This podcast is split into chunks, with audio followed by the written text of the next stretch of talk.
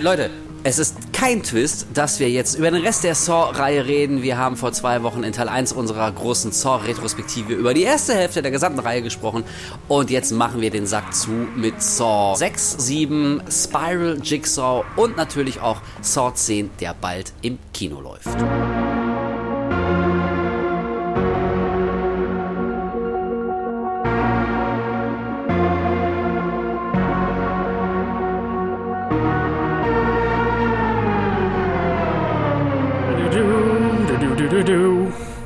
Sollte das Saw gewesen sein oder war das gerade das Love Boat?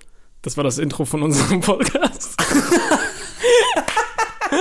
Geil. Ey, wir hätten es uns auch so leicht machen können. Wir hätten es auch selber machen können. Egal. Leute, ja, schön, dass ihr wieder am Start seid. Äh, es geht weiter mit Saw. Wir haben auch richtig Bock, schon aus dem Grund, weil wir gerne diese ganze verdammte Reihe endlich mal abhaken äh, würden. Denn es war natürlich, äh, wie zu erwarten, auch ein Mega-Monster. Wenn man sich vornimmt, über alle Saw-Filme zu sprechen, dann hat man einiges zu besprechen. Und das wollen wir auch heute weiterführen. Deswegen freuen wir uns sehr, dass ihr am Start seid. Kolle, wie geht's dir? Mir geht's gut. Ich freue mich, dass wir das Ganze jetzt dann auch damit abschließen, weil es ist halt, wie du schon sagst, so ein echt ein großes Projekt. Ja. Und ähm, zwei Casts in Folge über eine Filmreihe, das merkt man halt schon. Ne? Das ist halt schon echt more, more of the same. Vor allem, wenn man sich die ganzen zehn Filme in einem Rutsch anguckt. Wir haben ja schon oft drüber Oh ja, geredet, Mann. dass die ganzen Filme sehr schnell miteinander verschwimmen. Und Mhm. halt gerade, gerade erst, wenn man sie in Reihenfolge nacheinander guckt. Finde ich cool, dass wir das jetzt abschließen und dem Ganzen einmal so eine kleine Schleife aufsetzen mit dem allerneuesten Teil. Ja, und dann haben wir ja alle für, also mindestens ein Jahr Ruhe. Das kann man ja jetzt schon sagen. Das, also das ist jetzt wirklich äh, noch kein Spoiler, aber Saw 10 oder Saw X ähm, ist ja relativ gut angelaufen, hat überraschend gute Kritiken bekommen, hat auch schon wieder ordentlich Geld in die Kinokassen gespült. Also ich glaube, der ganzen Reihe tat es ganz gut, dass sie mir eine kleine Pause gemacht hat. Deswegen kann das ja sein, dass so langsam Saw wieder an Bedeutung gewinnt und wer weiß, vielleicht kommt tatsächlich 2024 schon der nächste Saw, aber bis dahin habt ihr und haben wir erstmal ein bisschen Ruhe vor Saw. Aber äh, wir kennen es alle mittlerweile. Vorher müssen wir natürlich ganz kurz die Frage stellen, ob wir was anderes Spannendes in der letzten Zeit gesehen haben, was nicht Saw im Titel trägt. Äh, wie ist bei dir, Colin? Du hast wieder viel gearbeitet, aber hattest du Zeit, dir irgendwas Schönes anzugucken? Ich habe tatsächlich ein paar Sachen gesehen. Wir wollten das ja ein bisschen kürzer halten. Ja, ja, ja, als, ja, als ja, vorher. ja. Aber äh, ich kann aber ganz kurz sagen, ich habe auf Amazon Prime einen kleinen Film namens The Advent Calendar gesehen.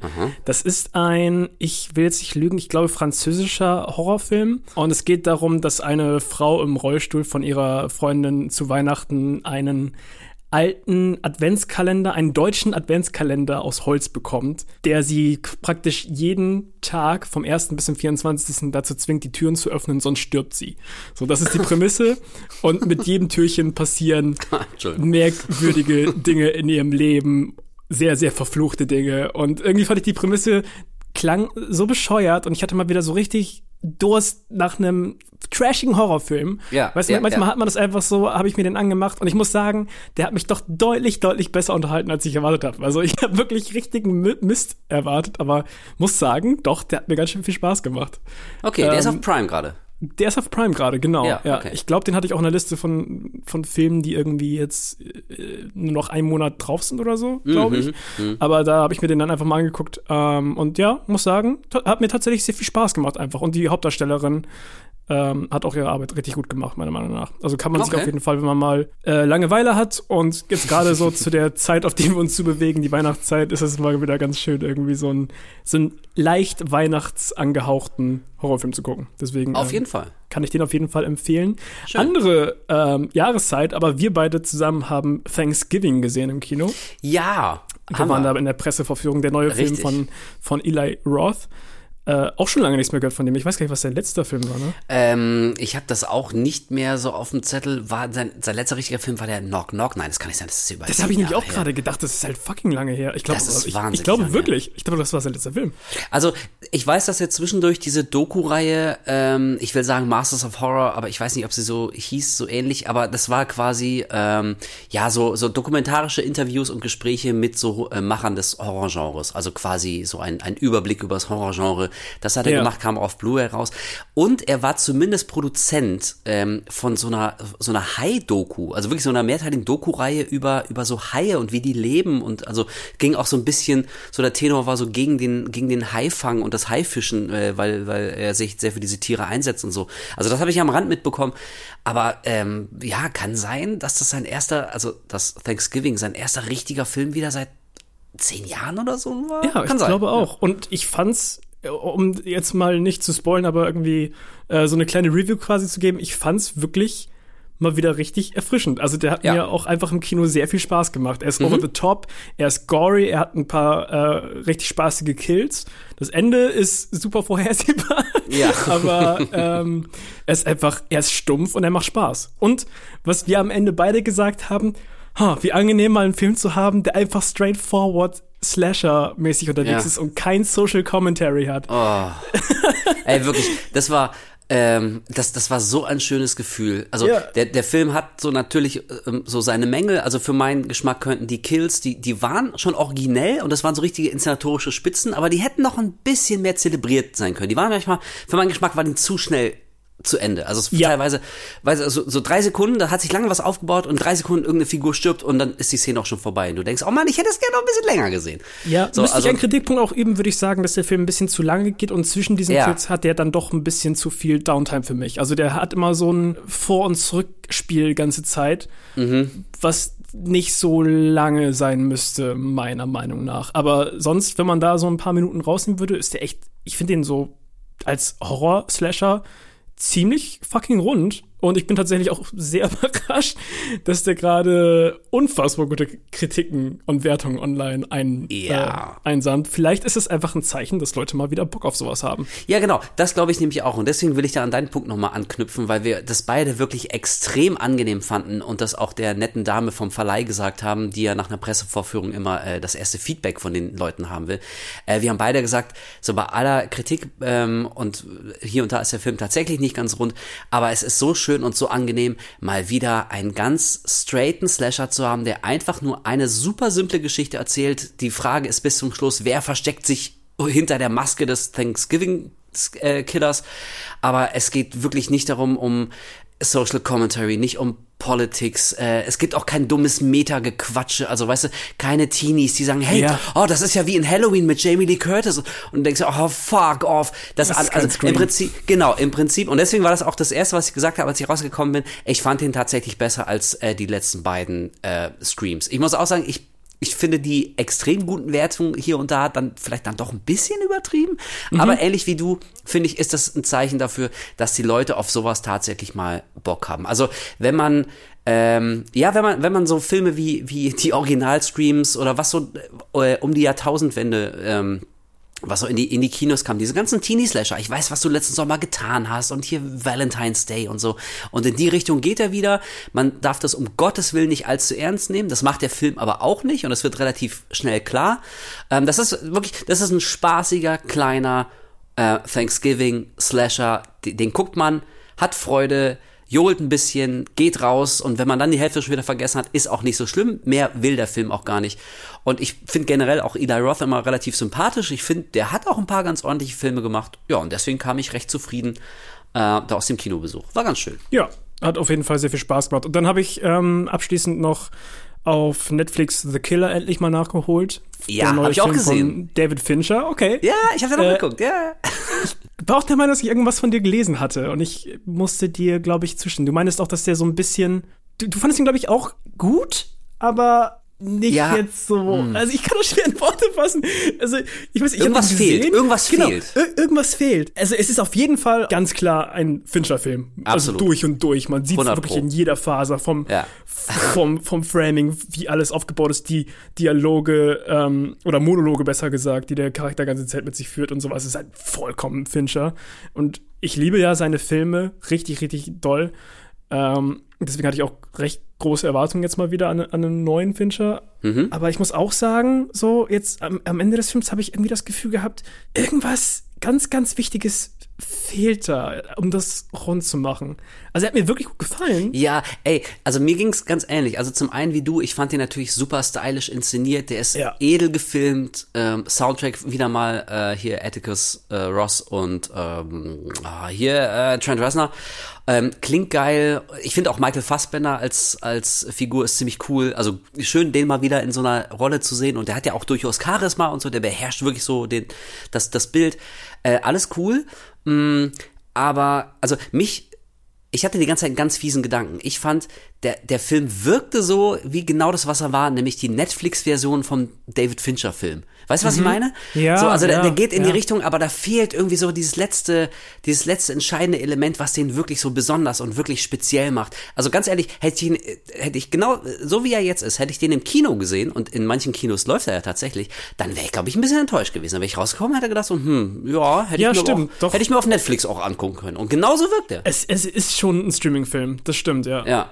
Und ich meine, also ja, weiß ich nicht, ob man das dem Film unbedingt vorwerfen kann, aber für meinen Teil, ich dachte, als ich gecheckt habe, in welche Richtung die Story ging, dachte ich, ja, also jetzt so ein so ein super kühler, klinischer, emotionsloser, stoischer Killer, ähm, dem was passiert und dann entdeckt er doch wieder seine menschliche Seite und hadert damit so ein bisschen. Das hat man gefühlt aber jetzt auch schon ein paar hundert Mal gesehen. So weißt du, also ich hatte das Gefühl, das ist eine Variation von so einem Thema, das ist jetzt auch schon so ein bisschen abgegriffen.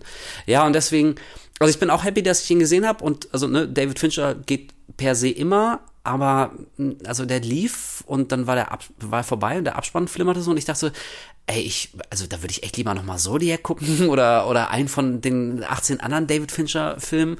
Also für mich war das jetzt nicht so der ganz große Wurf. Und ich weiß nicht ganz, wie ich das in Worte fassen soll, anders als wenn es ein, ein Film gibt, wo man merkt, dass es auf einem Buch basiert, dann dieser. Also, keine Ahnung, so wie der Film geschrieben ist und, und wie er sich gucken lässt, fühlt er sich komplett durch und durch an wie eine Buchverfilmung. Weißt du, was ich meine? So diese, Ja, diese, total. diese Ja. Monologe und, und Ja, ja. diese, also das, keine Ahnung, es wirkt halt wirklich, als hätte jemand ein Buch genommen und das einfach mit voller Wucht gegen den Bildschirm geworfen und auf einmal ist da ein Film draus entstanden. So. Ist tatsächlich auch kein Roman oder sowas, sondern ein Graphic Novel, ein französisches. habe ich, Ah, nicht- okay. hab ich nie gelesen, aber fand ich interessant im Nachhinein. Also ich habe sofort, ich glaube, ich habe in den ersten 10, 20 Minuten habe ich sofort einmal gegoogelt, so sag mal, basiert das auf dem Buch? Jupp, aber tatsächlich Ja. auf einem Comic, den ich Okay. äh, bis jetzt auch noch nicht irgendwie gesehen habe. Also scheint wohl doch eher ein bisschen undergroundartig zu sein. Also, ey, wirklich, das ist so, wenn man, wenn man sich für die Sachen, die David Fincher so macht, äh, interessiert und Zugang zu, äh, zu Netflix hat, dann, äh, also, oder ist er auch, ist er nur auf Netflix? Ja, ne? Der ist nur auf Netflix.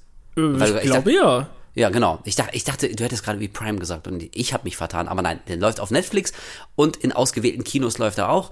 Und ähm, ja, wie ich gerade schon gesagt habe, also ins Kino würde ich dafür nicht rennen, auch wenn es mir wehtut, das zu sagen. Ähm, aber wenn man sich für David Fincher und seine Filme interessiert, auf jeden Fall mal angucken.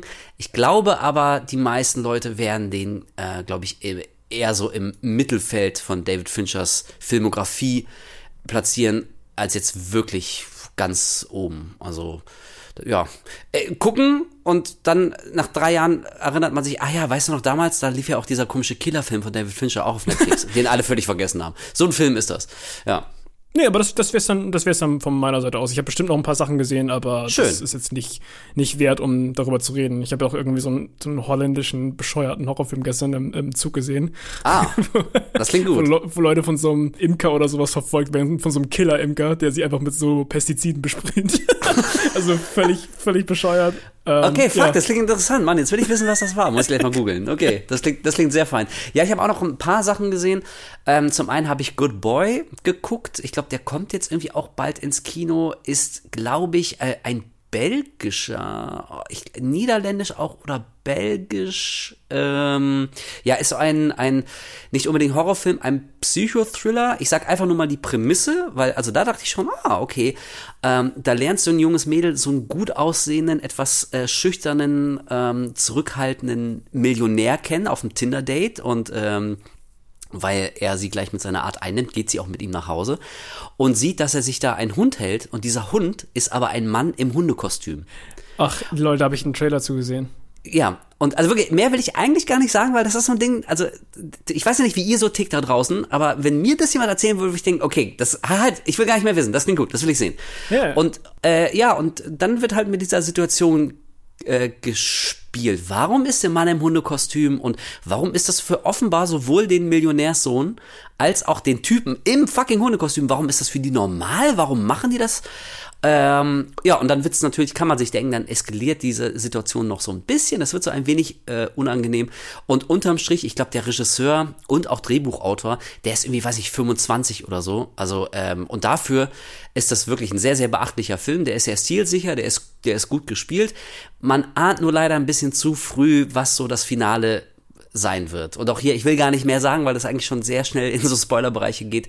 Mhm. Aber so am Ende denkt man sich so, ja, da wäre vielleicht noch ein Tick mehr drin gewesen. Deswegen hat er mich nicht komplett umgeworfen, nicht ganz begeistert. Aber wirklich, also für, für das, das, das Erstlingswerk von so einem jungen Bengel äh, ist das schon wirklich ziemlich krass. Also Good Boy, haltet mal die Augen offen, wenn ihr auf diese etwas abseitigen, etwas skurrilen und unangenehmen Filme steht, wo man nicht ganz genau weiß, was das hier alles soll, in welche Richtung äh, das gehen wird. Zumindest so die erste Hälfte. Dann ähm, ist der auf jeden Fall ein Blick wert. Ähm, dann habe ich noch das Original von The Crazies, den ich noch nie gesehen habe. Ähm, den von George Romero, den habe ich jetzt endlich mal geguckt. Erinnerst du dich an das Remake von The Crazies 2010 oder so oder 11 mit Timothy Oliphant, wo Leute in so einem Städtchen durchdrehen und hyperaggressiv werden? Ja, also ich erinnere mich, dass es der existiert hat. Ich weiß, dass ich ihn geguckt habe, aber sonst erinnere ich mich an nichts. Okay, ähm, darüber möchte ich gar nicht so viel reden, weil ähm, ich erinnere mich an unsere unsere, äh, unser großes Frage- und Antwort-Special zurück und da hat die liebe Schlogger hat die Frage gestellt, ob es auch gute Horror-Remakes gibt, ähm, die vielleicht sogar besser als das Original sind. Ähm, und The Crazies ist so ein Fall. Da finde ich tatsächlich, nachdem ich das Original gesehen habe, das fand ich nämlich relativ mau. Ich weiß, George Romero, großer Klassiker und so. Aber das ist so ein Fall, da hat mir das Remake tatsächlich echt besser gefallen. Aber weil wir da vielleicht mal irgendwie ein eigenes Special machen, möchte ich da gar nicht äh, allzu sehr ähm, in die Tiefe gehen. Und ich habe noch irgendwas gesehen, was ich jetzt aber vergessen habe. The Killer hast du auch schon besprochen. Ähm, ja, deswegen. Achso, doch, stimmt. Fällt mir gerade noch ein, A Suitable Flash läuft, glaube ich, jetzt auch auf Prime. Ähm, wurde so ein bisschen als Lovecraft-mäßiger Horrorfilm, so nach Motiven von Lovecraft ähm, verkauft. Äh, der Drehbuchautor hat auch damals hier Reanimator von Stuart Gordon ähm, geschrieben. Es spielt auch Barbara, Barbara Crampton spielt mit und Heather Graham, die ich jetzt auch schon lange nicht gesehen habe.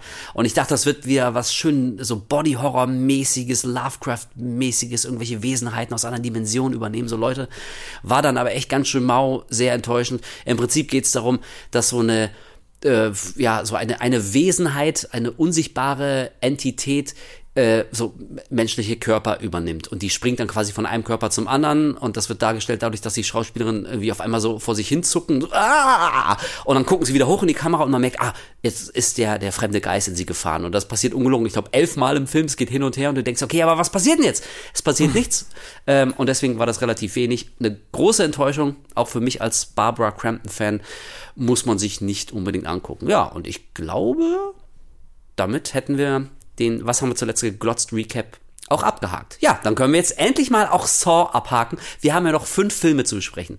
Koya, bist du bereit? Wollen wir, wollen, wollen wir loslegen? Bereit bin ich nicht, aber lass uns loslegen. Okay, pass auf. Dann gebe ich dir noch zweieinhalb Minuten, um dein Hirn ein bisschen nochmal auf Saw ähm, einzustellen. Denn bevor wir jetzt über den Rest der Saw-Filme reden, möchte ich ganz kurz ähm, auf Feedback eingehen, was uns ein äh, treuer Zuhörer geschickt hat. Ich hoffe, äh, es ist jetzt okay, äh, lieber Zuhörer, wenn ich jetzt gleich deinen Namen nenne, du wirst es nicht falsch verstehen. Ähm, Rikutor.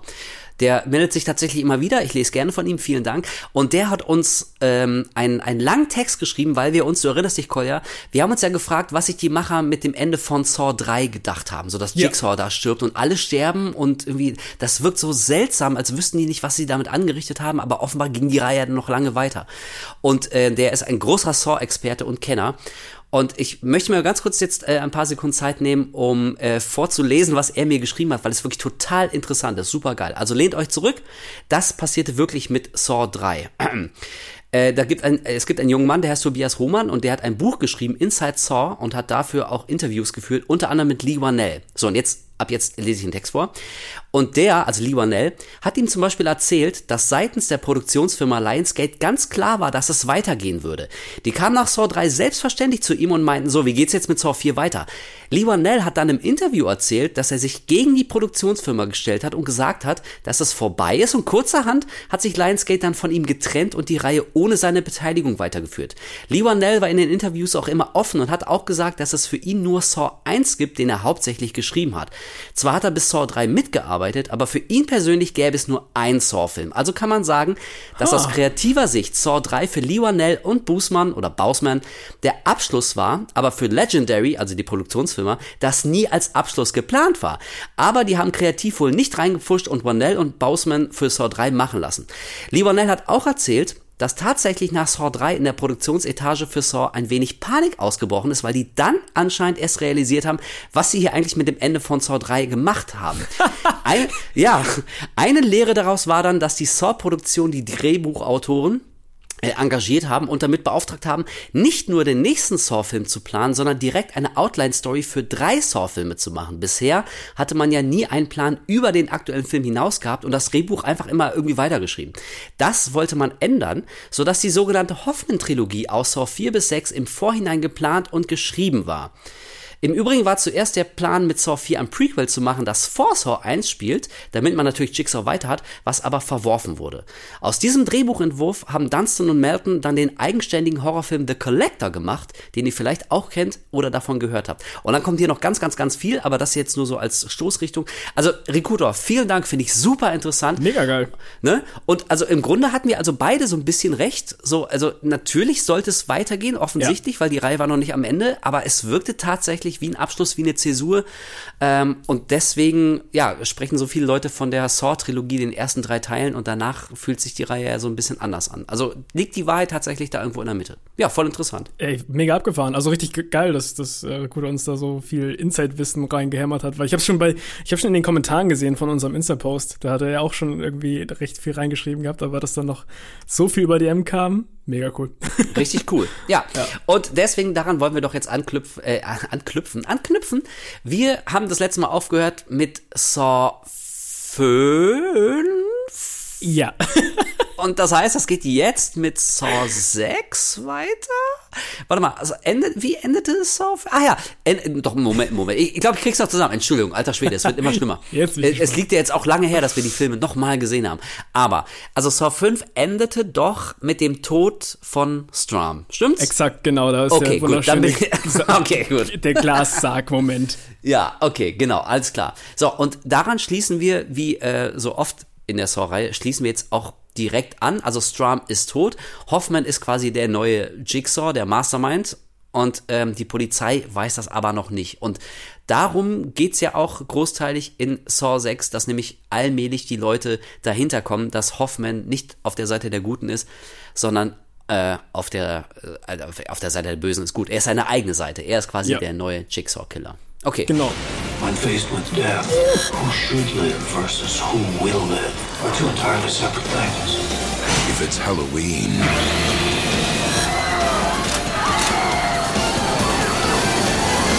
It must be so. Also, bis auf weiteres kann Strum, äh, Strum sage ich schon, Hoffman ja erstmal seine ganzen Mordspiele fortsetzen, weil das FBI ja erstmal für eine lange Zeit Peter Strum als, als Verdächtigen gesehen hat. Ja. Ähm, weil halt auch die ganzen Fingerprints gefunden wurden. Und das hat Hoffman ja so bewerkstelligt, dass er die Hand, die als einzige übrig geblieben ist bei diesem ja. Zerquetsch-Moment über diesem Gla äh, Glassarg, die hat Stimmt. er sich halt geschnappt. Also da hängt er wirklich nur so ein Arm mit so, einer, mit so einer Hand noch dran. Und die hat er sich geschnappt und hat dann halt auf den ganzen ähm, einzelnen Crime Scenes hatte halt überall so Fingerabdrücke von, von Strum quasi platziert. So. Und deswegen richtig. haben sie lange Zeit, äh, sind sie lange Zeit nicht auf seine Spur gekommen. So. Genau, ja, richtig, sowas. Natürlich, klar. Ja, ich wette, exakt so funktioniert es im echten Leben. Hundertprozentig. Und im Laufe des sechsten Teils wird auch später noch, da müssen wir nochmal später darauf eingehen, auf diese, auf diese Fingerprints. Das finde ich, find ich so lustig. Äh, in der klassischen Saw-Manier startet auch dieser Film wieder mit einer Falle. Also, das ist wirklich die erste, die erste Opening-Szene. Und da wachen zwei Personen auf gegenüberliegenden Räumen auf. Mhm. In der Mitte ist ein, ein großes Gitter und eine, so eine, eine Apparatur, wo eine Waage drin liegt. So. Und den beiden wird gesagt, dass sie die Aufgabe haben, äh, Fleisch von sich herzugeben. Ja, und genau. also quasi wirklich so Teile von sich abzuschneiden und in diese Waage reinzulegen. Und wer am Ende der, der Zeit, die langsam weiter abläuft, ich glaube, das sind irgendwie auch wieder 60 Sekunden klassisch, ja, ja. Ähm, wer in diesem Zeitraum am meisten Fleisch gegeben hat, also wirklich am meisten Gewicht auf diese Waage gelegt hat, die Person überlebt dann das Ganze.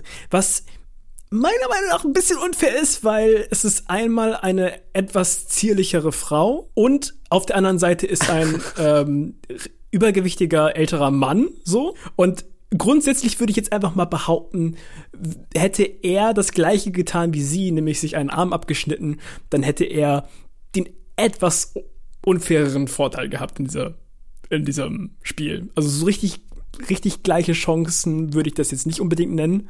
Aber, ja. ähm, also weil sein, also sein Gewicht ist natürlich um einiges mehr als als ihres, würde ich jetzt einfach also mal behaupten. ich, ich, ich finde tatsächlich zum einen, ich finde die, die Einstiegsszene finde ich generell ziemlich cool. Ich glaube, Ja, das, ich auch. ich, ich finde für mich, das ist eine der besseren, weil die mal wieder so richtig schön, so frenetisch und so panisch wirkt.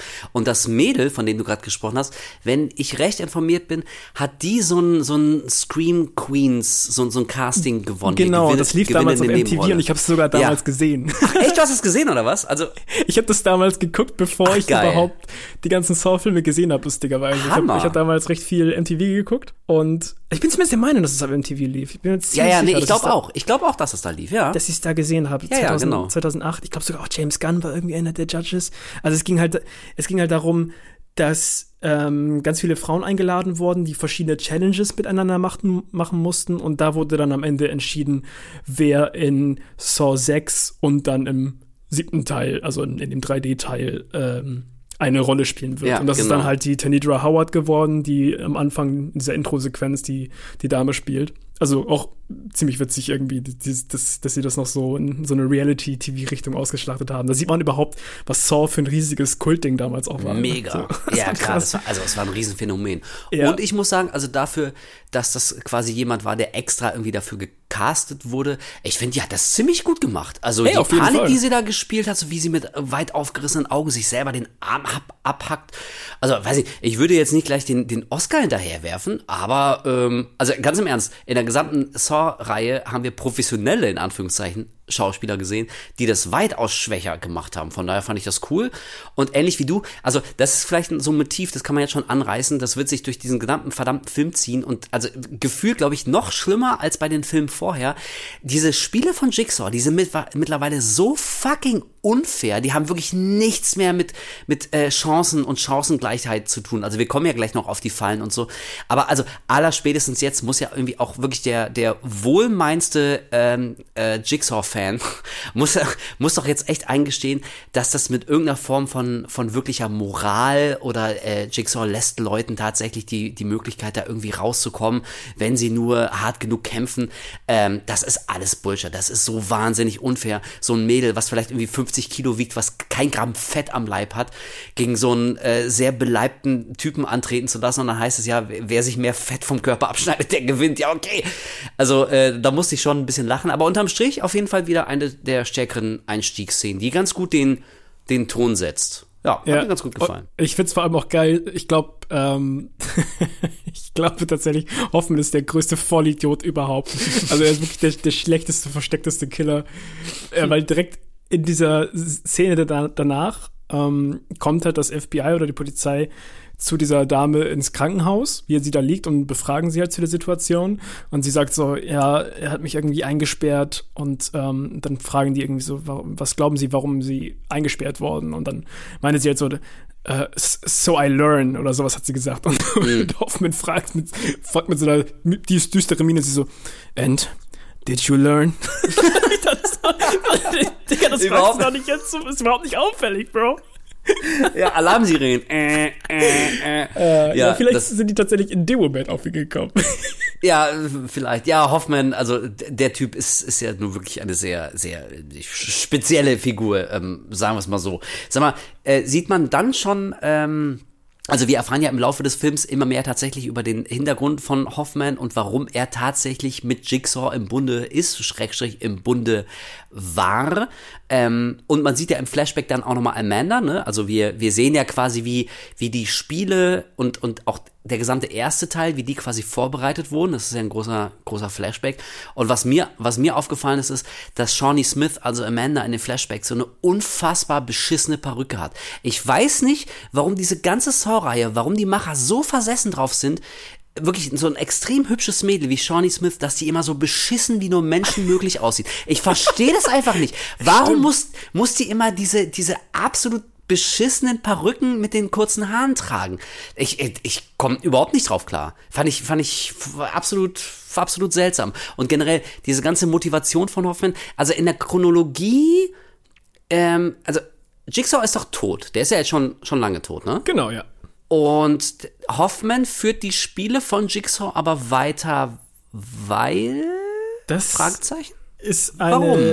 sehr gute Frage. Und Das ist so geil. Es ist so geil, dass man nicht mal weiß, was die Motivation des Killers eigentlich mittlerweile ist. Keine Ahnung. Es, es kann sein, dass es tatsächlich eine Motivation gibt und vielleicht werden jetzt Leute von euch irgendwie äh, auf dem Stuhl rumhibbeln und, und äh, am liebsten uns ins Gesicht schreien wollen. Aber wirklich ohne Scheiß, ich weiß es nicht gerade jetzt auf, Nee. dem, auf dem ersten, im ersten Moment und ich habe die Filme gerade erst alle gesehen. Also da sind wir wieder Ja, an ne? dem Punkt.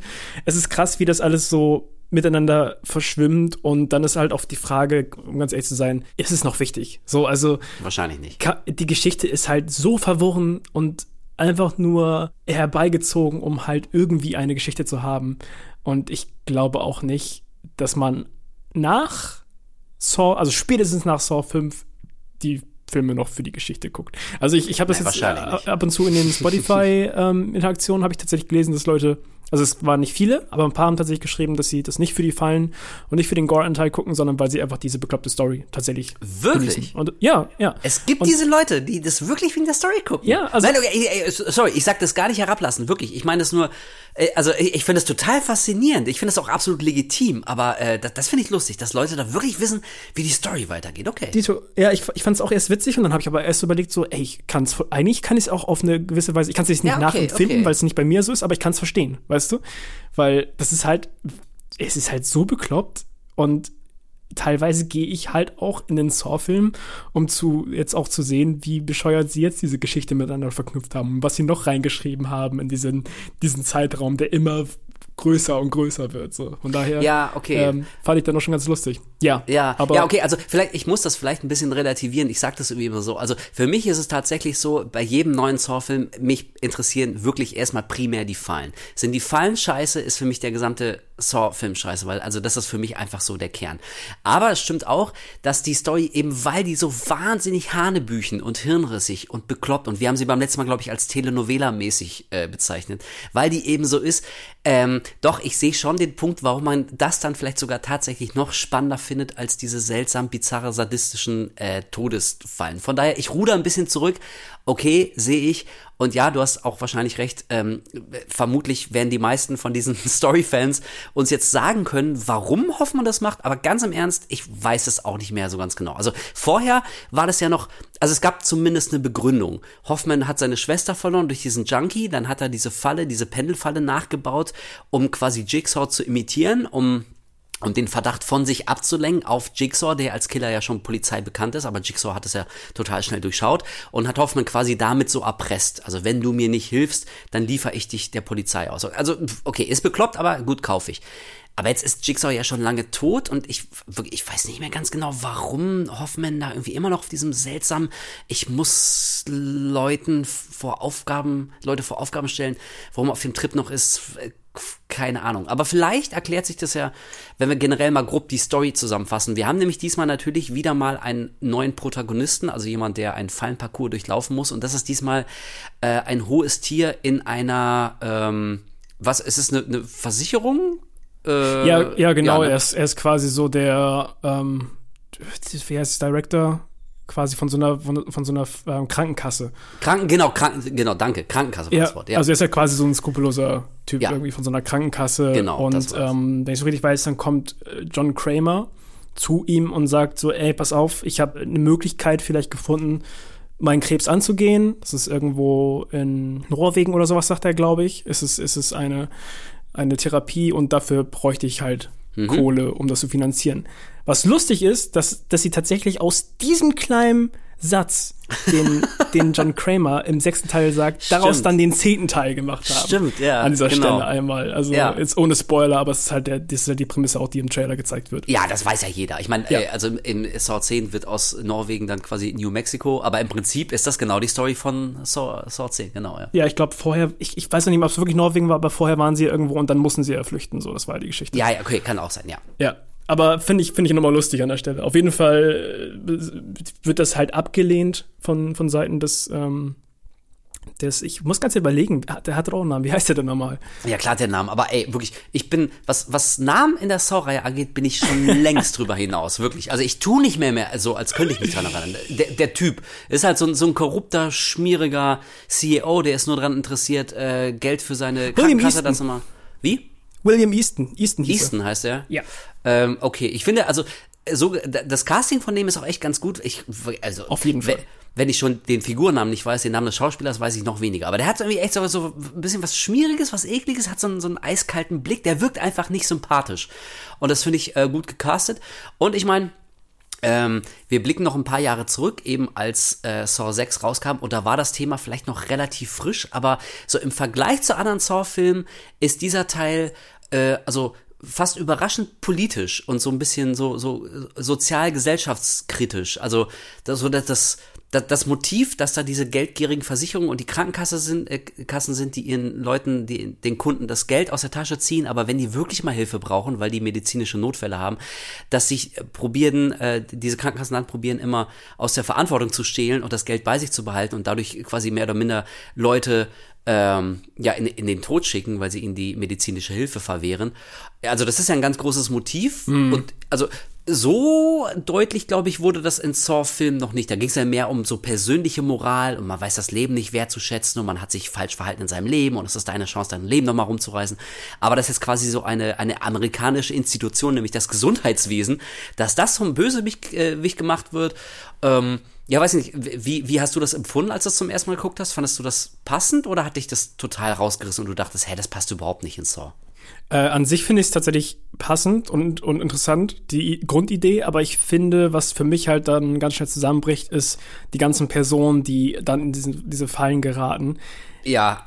Also da kommen wir halt wieder zu dem Punkt, lustigerweise wusste ich es halt nicht mehr oder konnte mich nicht mehr dran erinnern, wie bescheuert das eigentlich ist, aber du hast es letztes Mal im Cast erwähnt, dieser fucking Typ, der in der Falle ist neben dem, neben dem Easton, weil er raucht. Ey, du so denkst, so, okay, jetzt langsam wird's ein bisschen affig, Leute. Vorher, vorher hattest du, ja, okay, kann man auch sagen, hier Amanda, aber da steckt ja noch mehr hinter, wie man später erfahren hat. So.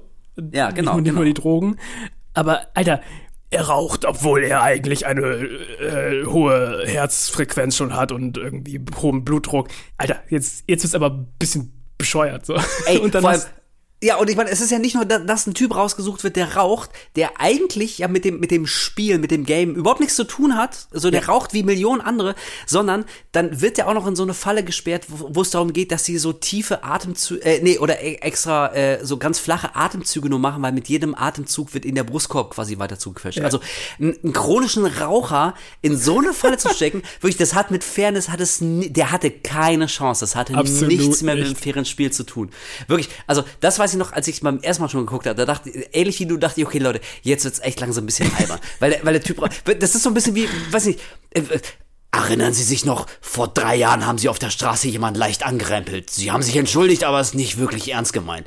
In zwei Minuten wird Ihnen ein tödliches Nervengift in den Sack injiziert. So, Leute, jetzt ist aber wirklich, jetzt ist aber langsam mal gut. So, äh, äh, wie albern wird's noch? Also, Sie haben No Nut November nicht durchgestanden. Sie müssten hängen. Sie haben Ihren Müll nicht getrennt. In einer Minute wird Ihnen eine tödliche Säure. Ja, okay. Also irgendwann, ja, also das, das war echt so ein Moment, da dachte ich, okay, so, du hast keine Ahnung mehr, als welche Reihe du eigentlich angefangen hast. War auf jeden ja, Fall ein großer Lacher. Und das ist halt für mich das Ding. Also, ja, die Idee ist cool, dass dieser Easton da durchgeht und dass er halt doch, doch schon für das Leid von vielen Leuten verantwortlich ist. Aber innerhalb dieser ganzen Fallen, an die er vorbeikommt, sind so viele Menschen, die einfach praktisch komplett unschuldig sind. Die haben und nichts damit zu tun. Überhaupt nichts. Und dann wirkt das für mich immer so, gerade. Ja, klar, man kann sagen, hier, dass Hoffman eine andere Version von Jigsaw ist, aber diese Version von Jigsaw macht mir einfach keinen Spaß. So, also weil das Konzept dahinter halt einfach so am Wanken ist und gar keinen Sinn mehr für mich ergibt. Also es gibt keine Chancen mehr. Du hast danach irgendwie zwei Personen, einmal eine, eine ältere ähm, äh, Hausfrau einfach, die für ihre Kinder sorgt. Und dann hast du da einen sehr jungen Dude, der irgendwie komplett alleine lebt und den auch keiner vermissen würde. Und dann muss Easton entscheiden, wen er von den beiden hängen lässt. So. Ey. Und dann denke ich mir auch so, hä? Warum? Ja. Also ab jetzt ist es halt einfach nur noch Morden, oder? Ja, also genau, ja, genau. Er muss sich nur überlegen, wer von diesen beiden völlig unschuldigen Leuten stirbt. So, ja. das ist das Spiel. Das ist es ist so seltsam. Und ey, bei dieser Falle, die du gerade angesprochen hast, mit den beiden Personen auf diesen Plattformen, ne, und, er, und Easton muss sich überlegen, wer hängt. Da ja. dachte ich, wir haben ja ganz am Anfang gesagt, ne, Saw ist eine Reihe, da darf man sich auf gar keinen Fall drüber Gedanken machen, wie diese ganzen Logistics funktionieren. So, ne, ja. Wo kommt die Kohle her? Wer hat das in so einer kurzen Zeit zusammengebaut? Aber also auch wenn ich mir das immer wieder vor Augen führen muss, aber das war so eine Falle, da dachte ich, okay, wie sieht die Architektur von, in was für ein Gebäude ist der? An welcher Wand sind zwei ausklappbare Plattformen und darunter ist, ist so eine, so, so ein Abgrund, also man sieht auch nicht, wie tief das alles geht. Und da, dazu kommt dann auch, also ja, ich meine, man muss sich dann doch wieder ein bisschen Gedanken drum machen, wenn man sich vor Augen führt, es ist ja wirklich nur noch Hoffman. So die eigentliche Jigsaw-Crew, nenne ich sie mal, die ist ja tot. Jigsaw ist tot, Amanda ist tot, äh, also es ist jetzt wirklich nur noch Hoffman. Ey, wie viele Leute hat er da entführt und da hinbekommen, also hin, hingeschleift? So, wie hat er das?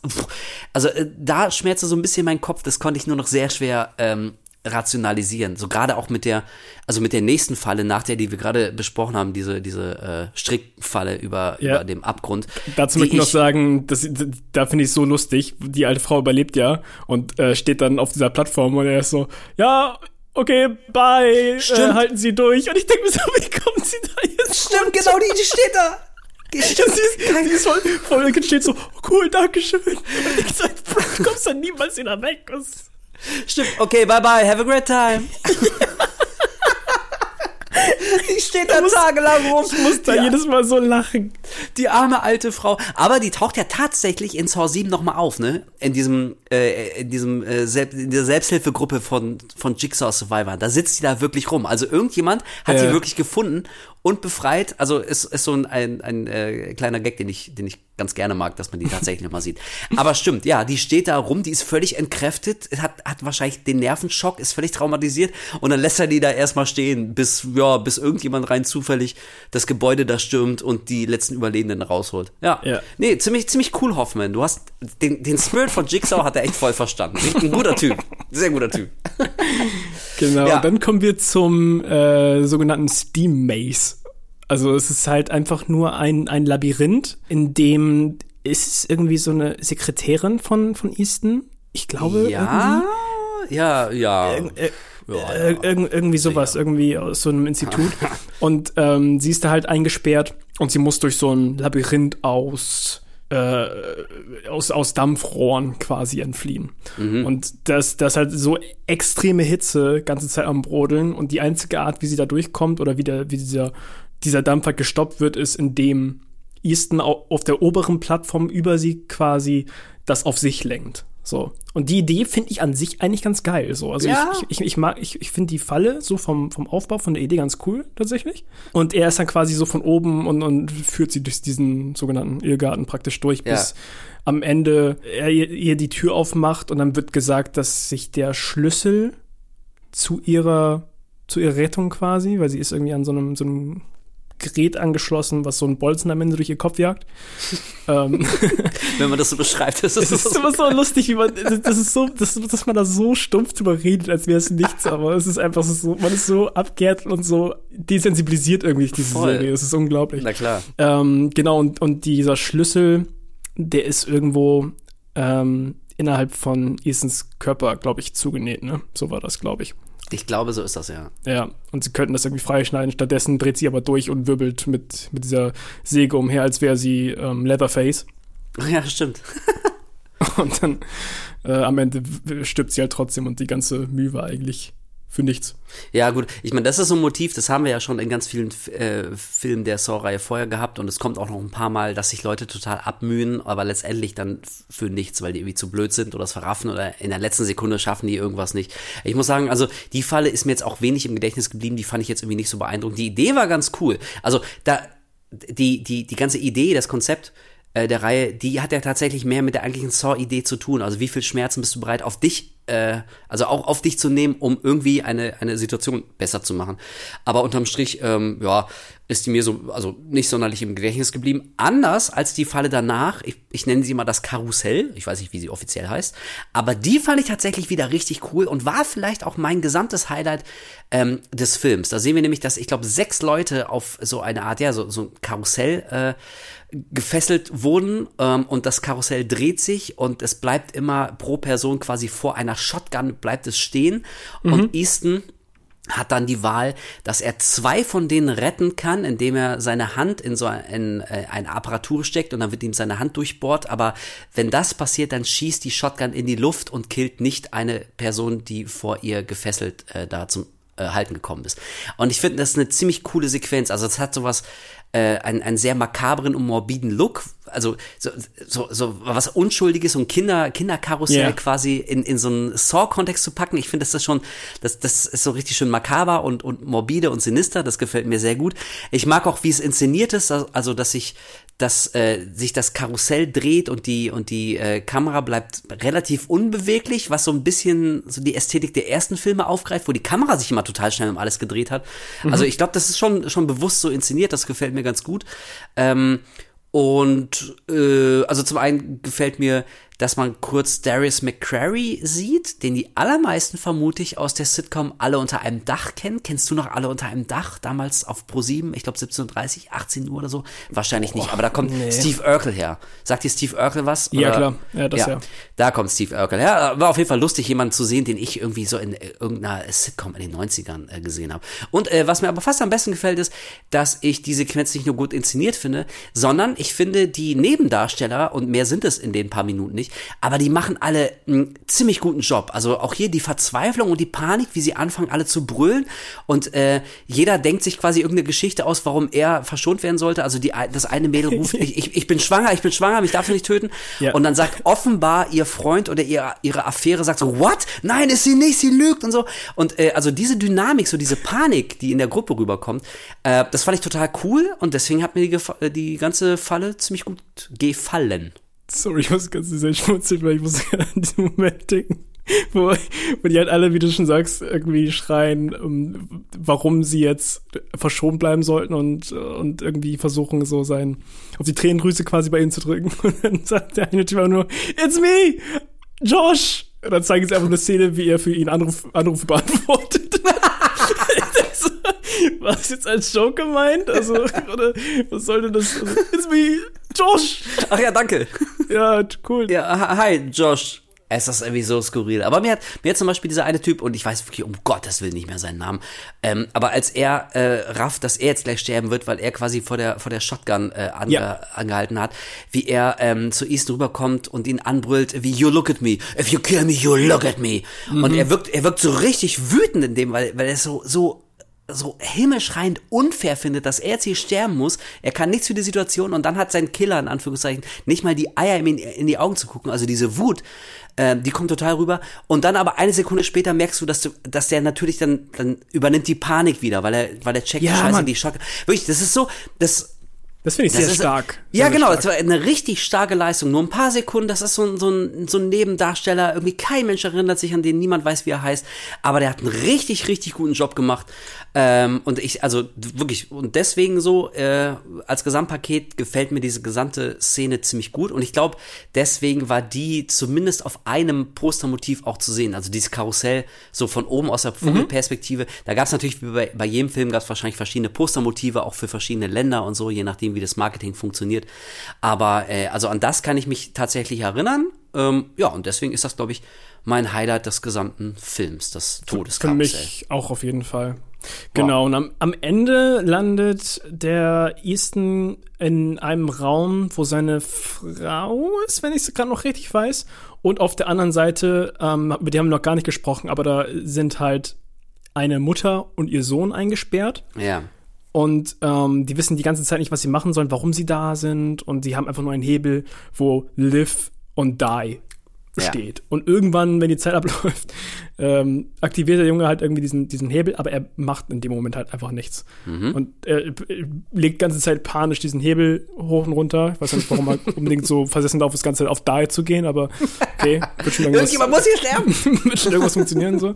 Und ähm, wir erfahren halt im Laufe dann, dass der Vater von, von ihm, also der Mann von der Frau, ähm, der Familie, dass der gestorben ist aufgrund von äh, irgendeiner, ähm, ja, weil, weil die Krankenkasse halt nicht gezahlt hat, so, weil er irgendwie genau. auch, auch Hilfe gebraucht hat und die haben halt äh, quasi die Zahlung niedergeschlagen, so America, fuck yeah, Gesundheitssystem. Genau. Und diesen Typen, diesen armen Typen, den haben wir am Anfang des Films schon mal gesehen. Das ist derjenige, bei dem wir dann ähm, raffen, was für ein, für ein Arschloch Easton ist, ja. weil dieser kranke Mann, äh, der sitzt da und braucht medizinische Hilfe und Easton äh, lehnt, lehnt das ab, weil ähm, der Patient, nenne ich ihn mal, weil er irgendwie in irgendeinem Antrag vor 15 Jahren hat er irgendwas nicht angegeben, dass er medizinisch schon mal ein Problem hat. Und dann meinte er, es kann ja wohl nicht wahr sein, seit 15 Jahren zahle ich hier pünktlich meine Beiträge, ich war nie krank, ich hatte nicht mal einen Husten. Und jetzt, wo ich eure Hilfe brauche, wollt ihr nicht zahlen, ihr Schweine. Aber Easton bleibt natürlich hart, weil er ein profitgieriges Kapitalistenschwein ist.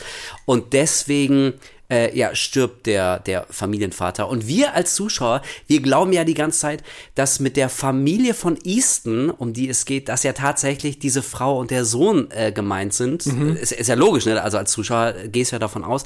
Aber letztendlich kommt ja eben raus, wie du gerade gesagt hast, das ist die, die Witwe und der Sohn des verstorbenen Patienten, die, der keine Hilfe bekommen hat. Und die Familie, in Anführungszeichen, von Easton, das ist ja seine Freundin, seine Freundin ist eine Reporterin, die ein paar Hinweise auf die Identität von Jigsaw, also von Hoffman, äh, bekommen hat.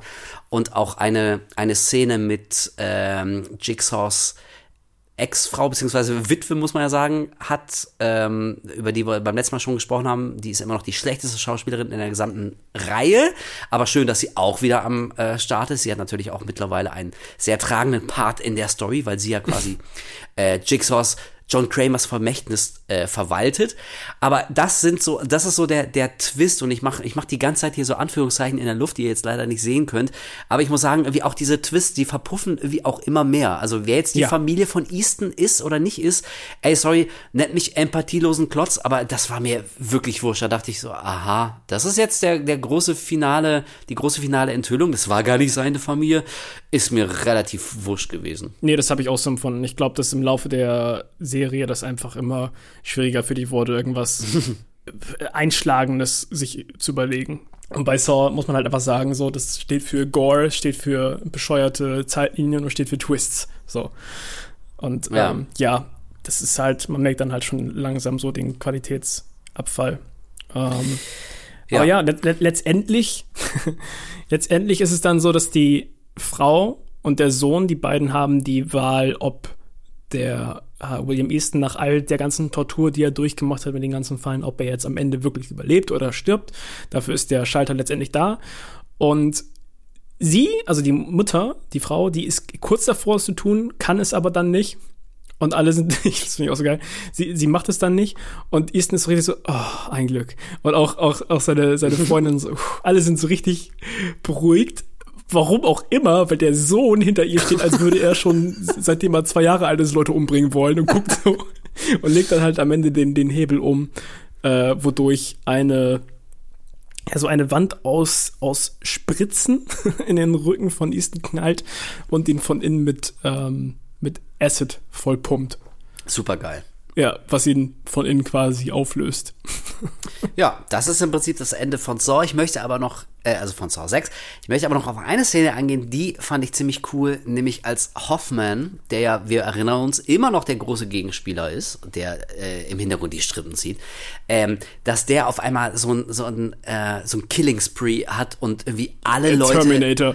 Ey, Alter, ohne Scheiß, aber ich feiere das immer noch. Das ist vielleicht Wirklich? meine, ja, das ist vielleicht immer noch meine zweitliebste Szene, weil das, das kommt so, ich- ich finde das geil, deswegen, also, auch, auch wenn das, wenn man sich streiten kann, ob das ähm, für die Macher so die, die äh, beste Variante war, die Geschichte zu erzählen, aber dass am Ende von Saw 3, dass fast alle innerhalb von zwei Minuten sterben. Ich finde das immer cool, wenn, wenn, wenn eine Reihe mal, mal, äh, ohne dass sich das eine halbe Stunde ankündigt, mal so einen Gang hochschaltet und es passiert sehr, in sehr kurzer Zeit passiert immer sehr viel. Und dieser, dieser Killing Spree von Hoffman, den fand ich e- echt ernsthaft richtig cool, weil diese, also das super clevere Mastermind hält sich nur im Hintergrund und, und zieht die Strippen, ja, okay, das hast du aber mit John Kramer, mit Jigs, mit dem Original Jigsaw, hast du schon viel besser geha ge gehabt und gesehen und gemacht. Und da konnte Hoffmann immer nur eine ganz billige Kopie sein. Und dass er anders als John Kramer, dass er, wenn sein muss, auch wirklich einfach mal irgendwie in den Psychomodus schaltet und mit dem Messer einfach alle abmetzelt, alle seine, seine Kollegen und wirklich innerhalb von, von 30 Sekunden sterben, glaube ich, drei Leute oder so. Ähm, das finde ich tatsächlich echt ganz cool. Also hat mir, hat mir gut gefallen. Ähm, weil eben auch der Schauspieler Costas Manilor, haben wir beim letzten Mal auch gesagt, ich meine, der ist auch echt krass bullig gebaut, der sieht aus wie ein fucking Footballspieler. Und wenn der das Messer rausholt und die Leute da so wegschnetzelt, ich finde, es kommt schon cool rüber. Und ähm, also ich, ich mag das einfach, wenn, wenn, wenn dieser Film mal ganz kurz so ein paar Sekunden so richtig schön so, so rotzig und assig wird und äh, da killt, da sterben irgendwie einfach Leute und die werden so weggeklatscht innerhalb von ein paar Sekunden. Finde ich cool. Aber da, da, da kommen wir zu dem Punkt, den ich vorhin schon mal angeteased habe, wo ich das im Nachhinein so unfassbar lustig finde und wie dumm eigentlich Hoffman ist. Er wusste anscheinend nicht, dass es sowas gibt wie Dead Fingerprints. Also, dass wenn eine Person oder eine, eine Hand jetzt benutzt wird, wie in diesem Falle von, von Stram, und damit Fingerabdrücke gemacht werden, dann kann im Nachhinein wohl irgendwie getestet werden, äh, ob diese, diese Person oder diese Hand wirklich ob zu einem lebenden Menschen noch gehörte Ja, oder ja, ob das ja, so postmortem äh, gemacht wurde. Warum auch immer der FBI-Agent äh, das nicht weiß oder der De- Detective das nicht weiß, ähm, keine Ahnung. Auf jeden Fall kriegen sie ihn ja auch so ran. Also sie verdächtigen ihn halt auch irgendwann im Laufe des Films. Und mit dieser, mit dieser Stimmerkennungssoftware haben sie ihn dann wirklich kurz bevor er da Leute abknallt. Und dann, was macht Hoffman, nachdem er die ganzen Leute in dem Laden, in, dem, in, dem, in der Polizeistation umgebracht hat und nach, nachdem er aufgeflogen ist, er benutzt wieder die Hand und macht Fingerabdrücke mal hin. Hä? Bist du komplett dämlich? Du hast doch gerade. Naja.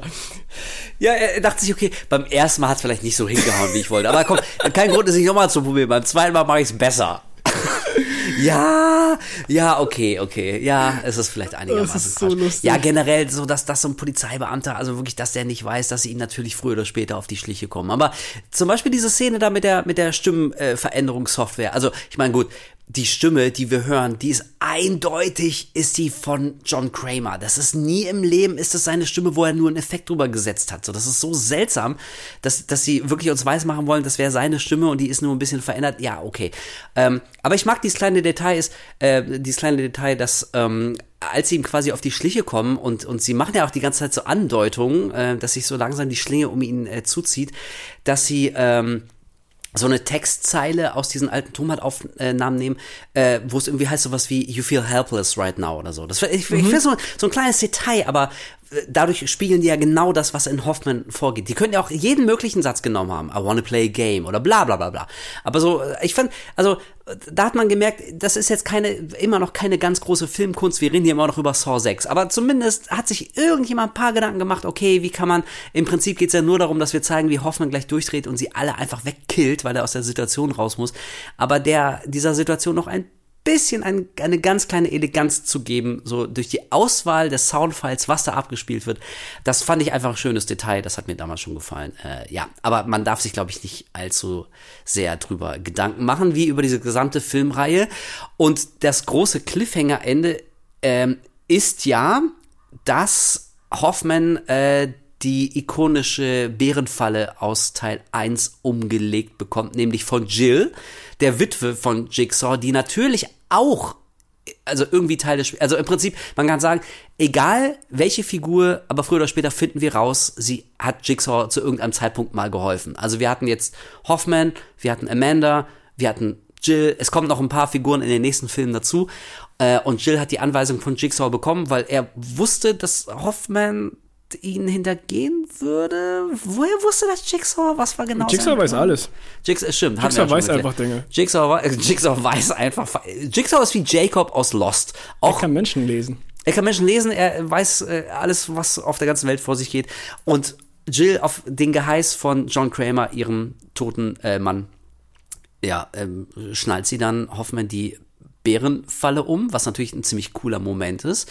Und es kommt immer noch nicht dazu, dass irgendjemand durch diese fucking Bärenfalle stirbt, denn Hoffmann, ja. clever, clever, clever, schafft es, äh, dass die Falle zwar auslöst, ihm aber nicht das Gesicht zerfetzt wird, weil er die irgendwie durch so zwei Gitterstäbe, mhm. die außen an der Glasscheibe der Tür sind, irgendwie. Genau, ja, er, haut quasi sein Gesicht What? so durch die durch diese Glasscheibe und dann ver verhakt sich das quasi so da. Was auch eine echt eine coole Idee ist. Also ich, ist eine coole mag, Idee. Ich mag die Idee dahinter so, weil es sieht halt wirklich so aus, als wäre er komplett verloren, so.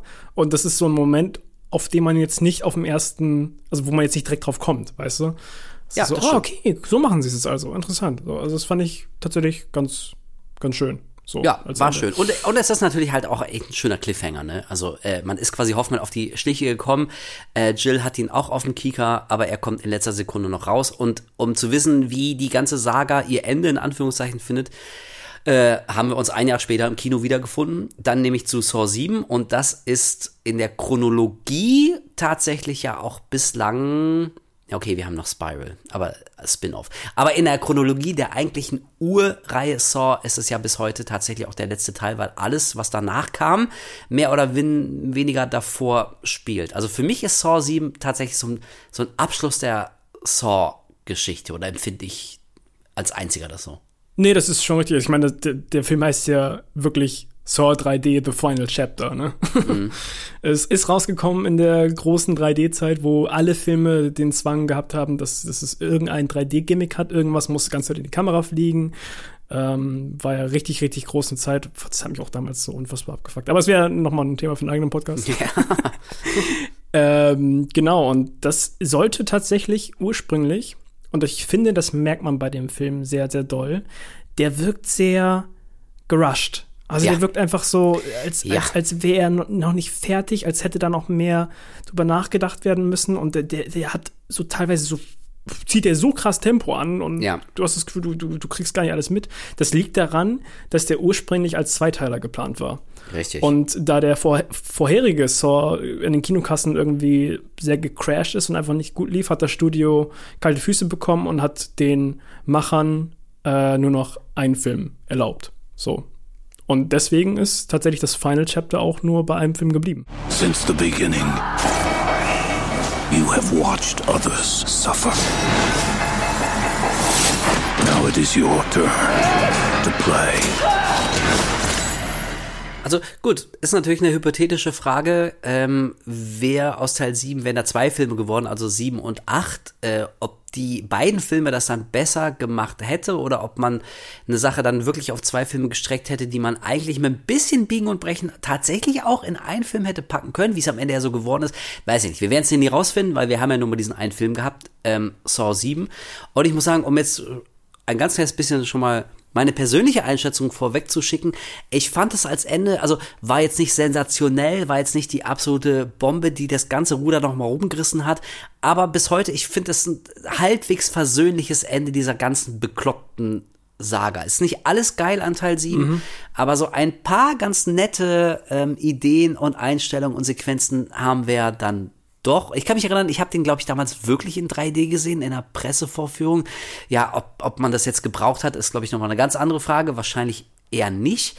Ähm, aber ich kann mich noch erinnern, dass ich rauskam und dachte, ey, okay, so eine Serie, also die hätte auch so richtig crashen und burn können und das ist sie nicht. Der siebte war okay, war halbwegs versöhnlich, hatte ein paar ganz schöne Fallen, das ist mir immer wichtig, wir sprachen schon darüber. Mhm. Ähm, und unterm Strich finde ich nicht, dass es der schlechteste Film der gesamten Reihe ist. Nee, das finde ich auch nicht. Ich finde vor allem, dass diese Hauptprämisse, die in jedem Saw immer so quasi so 50 Prozent des Films aus, ausmacht, ähm, die mag ich in diesem Teil sehr, sehr gerne. Also die Idee dahinter finde ich sehr, sehr cool. Und zwar ist es ja ein Dude namens Bobby Dagan, heißt er, glaube ich, gespielt von Sean Flannery, ähm, der sich quasi als Überlebender einer Jigsaw-Falle ausgibt. Genau. Denn er, er tritt in, in, Inter in, Interviews auf, in so Talkshows und gibt sich so als, als Survivor und bewirbt ganze Zeit sein Buch und, und seine Geschichte, wie er es im Nachhinein alles durchgestanden hat, was alles da mental noch dranhängt, versucht irgendwie Opfern von Jigsaw, die die ganzen Fallen überlebt haben, irgendwie so eine Stütze zu sein und im Laufe des Films merkt man halt oder erfährt halt, dass es alles komplett erlogen ist. So, dass, dass er ja. einfach nur sich diese Rolle für sich quasi ausgedacht hat. Und dann gerät er am Ende ja wirklich in eine in eine Falle oder in eine, in eine Reihe von Fallen. Und ich finde das irgendwie, das hat irgendwie sowas Bittersüßes. Und das fand ich innerhalb dieses Films tatsächlich ganz cool. Die Fallen sind auch echt wirklich teilweise sehr derbe, wie du schon gesagt mhm, hast. Mhm. Ähm, da hatten wir, glaube ich, im Privaten schon mal drüber gesprochen, über diese Szene. Ich weiß nicht, ob das war das so ein Fischhaken? Ja, das war der Fischhaken im Magen. Ja. wo er einer Frau so, so einen Haken langsam aus dem Magen rausziehen muss. ähm, und und sobald irgendwie sie zu laute, also zu, einen zu hohen Dezibelwert erreicht, kommen halt so so ähm, so Rohre irgendwie immer näher, die sie so angespitzte durch, Rohre bohren, genau, kommen, kommen ihrem Hals immer näher. Ja, also richtig fiese und over the top. Falle auf jeden Fall. Also ja, ähnlich wie du. Ich, also ich finde das Motiv, dass, dass du quasi so ein so ein Imposter hast, also jemand, der der nur so tut, als wäre ähm, Jigsaw entkommen und damit dann so Geld macht und, und Sympathie sich erheuchelt und so und den dann quasi äh, zu bestrafen in Anführungszeichen, das finde ich tatsächlich auch eine ganz schöne Idee und Richtig dass er dann cool und dass er dann ganz am Ende so eine, so eine Falle hat, von der er immer behauptet hat, äh, ja. dass, dass, dass er sie durchleiden musste. Er musste sich nämlich so Fleischerhaken ja. äh, so in, in die Brust stecken und sich daran dann hochziehen. Ich meine, gut, wenn man ganz am Ende sieht, wie die Falle aussieht, also da habe ich gedacht, ey, hättest du dich nicht einfach an diesen Scheißketten hochziehen können? Warum musst du dir das denn ins Fleisch stecken? Oder kannst du dich nicht auf diese Haken stellen? Oder also irgendwie. Oder, oder, oder die, die Haken, kannst du nicht die an der Hose festmachen und dich dann hochziehen. Aber egal, okay, mein Gott, so in der, in der Panik der Situation, okay. Äh, auf jeden Fall ähnlich wie du, ich, ich, ich fand das, das war so ein, äh, so ein, eine schöne poetische Ironie also und so eine schöne Klammer, dass er genau die Falle dann am Ende vor sich hatte, von der er immer behauptet hat, ähm, dass er da raus, rausgekommen sei. Also diese, diese ganze Story-Prämisse, die finde ich tatsächlich, die finde ich einigermaßen ähm, interessant. Mir gefällt, dass wir Dr. Gordon endlich mal wiedersehen. Alle haben sich ja seit Teil 1 gefragt, was ist eigentlich aus Dr. Gordon geworden, der ganz am Ende ja entkommen ist mit seinem abgeschnittenen Fuß und so. Von dem hat ja. man nie wieder was gesehen, was Und das finde ich so scheiße, dass sie den am Anfang schon gezeigt haben. Ja, okay, das stimmt. Darauf wollte ich gerade hinaus hinaus. Wir sehen ja irgendwann diese Selbsthilfegruppe von den Jigsaw Survivor. Übrigens auch hier, ne? Ey, ganz im Ernst. Es gibt mittlerweile offizielle Selbsthilfegruppen von Überlebenden von Jigsaw. das, das ist nicht so, dass das so ein, so ein, äh, so, so ein Underground-Phänomen ist und die Polizei probiert das irgendwie quasi äh, aus der Öffentlichkeit fernzuhalten. Also ich denke mir, wie zum Teufel kann man diesen Typ noch nicht geschnappt haben? Also wenn es mittlerweile so viele ja. Opfer von ihm gibt, die rausgekommen sind, so lange kannst du dieses Spiel nicht spielen, Vor allem ohne dass in dieser Stadt äh, läuft auch nichts anderes im Fernsehen als Berichterstattung über Jigsaw. Ja, stimmt. Und dazu kommt auch noch die Einstiegsszene, die ich eigentlich ziemlich cool finde. Das ist die erste Szene, die quasi bei Tageslicht und vor den Augen der Öffentlichkeit stattfindet. Da erwachen nämlich drei Leute in einem Glaskasten, zwei Typen und ein Mädel. Äh, das Mädel hängt quasi an der Wand und die beiden Typen sitzen sich gegenüber, werden aus ihrer, äh, aus ihrer Bewusstlosigkeit wach und haben so eine Art Kreissäge zwischen sich und müssen sich entscheiden, ob sie, ähm, also entweder stirbt einer von den beiden Typen oder wenn sie nichts machen, stirbt das Mädel, das sich langsam auf eine dritte Kreissäge hinabsetzt. Und dann müssen die sich quasi entscheiden, äh, wer überlebt. Und das Mädel hat quasi so eine Art Dreiecksbeziehung äh, mit beiden gehabt, hat beide manipuliert, irgendwas für die zu tun. Ich glaube, wir erfahren nicht was, ist im Prinzip auch wurscht. Ähm, und dann kommt so eine sehr schöne Szene und ey, ganz im Ernst, ich habe es beim ersten Mal gefeiert und ich feiere das immer noch. Ich finde das so geil, wenn die beiden Jungs irgendwann auf den Trichter kommen, nee, wir sind noch nicht bescheuert und wir metzeln uns hier gegenseitig mit so einer fucking Kreissäge nieder, wegen so einer manipulativen Zicke. Wir lassen die einfach sterben. Und sie schreit verloren, what the fuck are you guys doing? Und der eine guckt so hoch und brüllt, was sagt er? Looks like we're breaking up with you, Dina. Und wie er das so sagt, ich fand das so lustig. Das ist, ja, ich glaube, wir machen Schluss mit dir. Und dann wird sie echt auf diese Kreissäge.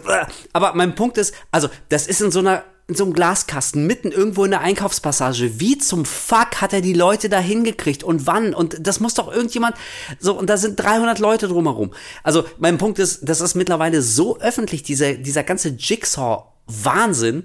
Ähm, also dass der Storypunkt, dass es mittlerweile so sogar Selbsthilfegruppen gibt, aber immer noch nicht ist Jigsaw gefasst oder wer auch immer sich als Jigsaw ähm, jetzt ausgibt. Das ist tatsächlich ein bisschen filmsch, äh, filmschig. Und jetzt nochmal zurück zu Dr. Gordon. So ja, das ist nämlich ähm, ich, anders ja. als bei den anderen Saws. Es ist die er aller, aller, allererste, nachdem der Film startet, die erste Szene ist tatsächlich ja nicht die Falle mit dem Glaskasten, sondern die allererste Szene vom Film ist das Ende von Saw 1, das du Game Over von, ja. ähm, von Tobin Bell. Und dann sieht man halt, wie äh, Lawrence Gordon durch diesen, diesen Raum da kriecht und auch an der Stelle kann mir keiner erzählen, dass das eine, ein, ein, ein Heizrohr, dass das so heiß ist, dass man die Wunde äh, kategorisieren kann. Ja, Aber er, er, drückt dann halt sein Bein dagegen, um, um die Wunde quasi zu verschließen. Und in dem Moment weiß man ja, ah, okay, krass, der Dude aus dem allerersten Teil wird nochmal eine Rolle spielen. Ja. Weil, und dann taucht er später in dieser Selbsthilfegruppe auf, mit so einem Klatschen so aus, dem, aus der Dunkelheit und kommt so rein. Und diese Szene, vielleicht bin ich da alleine mit, aber wäre so viel effektiver und, und mehr so ein What the fuck-Moment gewesen, wenn sie diese Anfangsszene nicht gehabt hätten. Ja, pass auf, eigentlich, ich möchte sogar noch ein Stück weitergehen. Ich springe jetzt mal kurz zum Ende. Wir haben alle Saw 7 gesehen. Ihr hört auch keinen Podcast über einen Film, den ich gesehen habe. Also, ganz am Ende sieht man ja, wie Hoffman äh, quasi von äh, so schweinegesichtigen äh, Assis da entführt wird und dann zieht sich der Anführer die Schweinemaske vom Kopf und man sieht es Dr. Gordon und Hoffman sagt wahrscheinlich wie manche Kinozuschauer damals, what the fuck? Und ich glaube, wenn man Hoffman bis dahin überhaupt gar nicht gesehen hätte, es hätte so viel krasser gewirkt, wenn ganz am Ende Hoffman wiederkommt, weil so, äh, du hast, Gordon. du hast, äh, Gordon, Entschuldigung, nicht Hoffman, ja. Dr. Gordon. Weil du hast völlig recht, dadurch, dass er auch irgendwie so ultra sinister und böse in dieser Selbsthilfegruppe, also er sitzt da im Schatten und steht da auf und sagt, oh ja, wir finden das alle ganz toll. Und seine toll. Stimme klingt, als hätte er in der Zeit von Saw 1 bis, bis 7 irgendwie 10 Whisky pro Tag gesoffen ja. und irgendwie so drei Schachteln Marlboro oder sowas. Genau, und dann, dann lächelt er noch so maliziös und klatscht so, ja, Applaus für die Survivor. Und du weißt, okay, der ist auch böse. Oh nein, was ist denn jetzt los? Und ich gebe dir voll recht, recht, das stimmt. Ähm, also vielleicht auch, die, auch auf die Gefahr hin, dass manche Leute wie so krass überrascht von dem Twist am Ende gewesen wären, dass sie gar nicht gecheckt hätten, so, hä, wer war das nochmal? Aber ich glaube, das hätte viel cooler gewirkt, und jetzt, wo du es gesagt hast, doch, das stimmt, wenn man vorher Dr. Gordon überhaupt gar nicht gesehen hätte. Also da, vielleicht weil sie echt wussten, dass der letzte Teil, wollten sie nochmal wirklich so alle Leute nochmal noch mal mitnehmen, die, die Interesse an der Saw-Reihe hatten und hatten Angst, irgendwie noch die zu verlieren, die nicht mehr ganz genau wissen, was war vor, vor acht Jahren in Saw 1 oder was. Aber äh, dadurch verpufft es tatsächlich ähm, ganz schön. Und ich finde, also, ich weiß auch nicht, den Schauspieler von Dr. Gordon, Carrie Elves, also ich mag ihn, die meisten mögen ihn. Wir haben ihn in hier äh, die Braut des Prinzen gesehen ähm, und natürlich in Robin Hood, Helden Strumpfhosen und so. Ähm, also ich mag den Typen irgendwie, aber er ist auch nicht der allerbeste Schauspieler. Ich finde, der hat nicht so wahnsinnig viel drauf. Und also so dieses bemüht böse gucken von ihm, das war schon so grenzwertig Panne. Also ich, mich hat's eher zum Lachen gereizt. Hundertprozentig. Und wie gesagt, das kommt halt nochmal für mich on, on top obendrauf, dass er halt in dieser Batman-Stimme spricht. Das, das, das, kann ich nicht ernst nehmen in einer Reihe, die sowieso schon nicht ernst zu nehmen ist. so. Ja, okay. Aber dafür, ähm, das hast du auch gerade schon angesprochen, ähm, dafür gefallen mir tatsächlich die Fallen wieder ganz gut. Also, ne, gerade diese, die, die Einstiegsszene in Anführungszeichen, so mit dem, mit dem Mädel oder Kreissäge, fand ich ganz gut. Dann eben, hast du gerade schon gesagt, der Fleischerhaken im Magen. Und da ist ja der absolut goldene Satz, nachdem das Mädel natürlich vor Schmerzen schreit, als er ihr volle Kanne den, den Schlüssel an dem Haken aus dem Magen reißt und sie sprotzt dann Blut und natürlich schreit sie vor Schmerzen. Und dann kommen diese Rohre durchbohren ihr den Hals und er brüllt sie dann so an, why didn't you just shut the fuck up? Ich hab so gelacht, ich fand es so, und ich weiß nicht, ob das als Gag gemeint war oder nicht, ähm, aber egal, so oder so, fand ich auf jeden Fall eine sehr äh, unterhaltsame Szene, fand ich ganz schön. Oder wir sehen auch ein Mädel, die kriegt auch von so angespitzten Rohren, kriegt sie die Augen und den Mund so durchbohrt, weil sich äh, so diese drei Rohre dann so gegen ihr Gesicht drücken.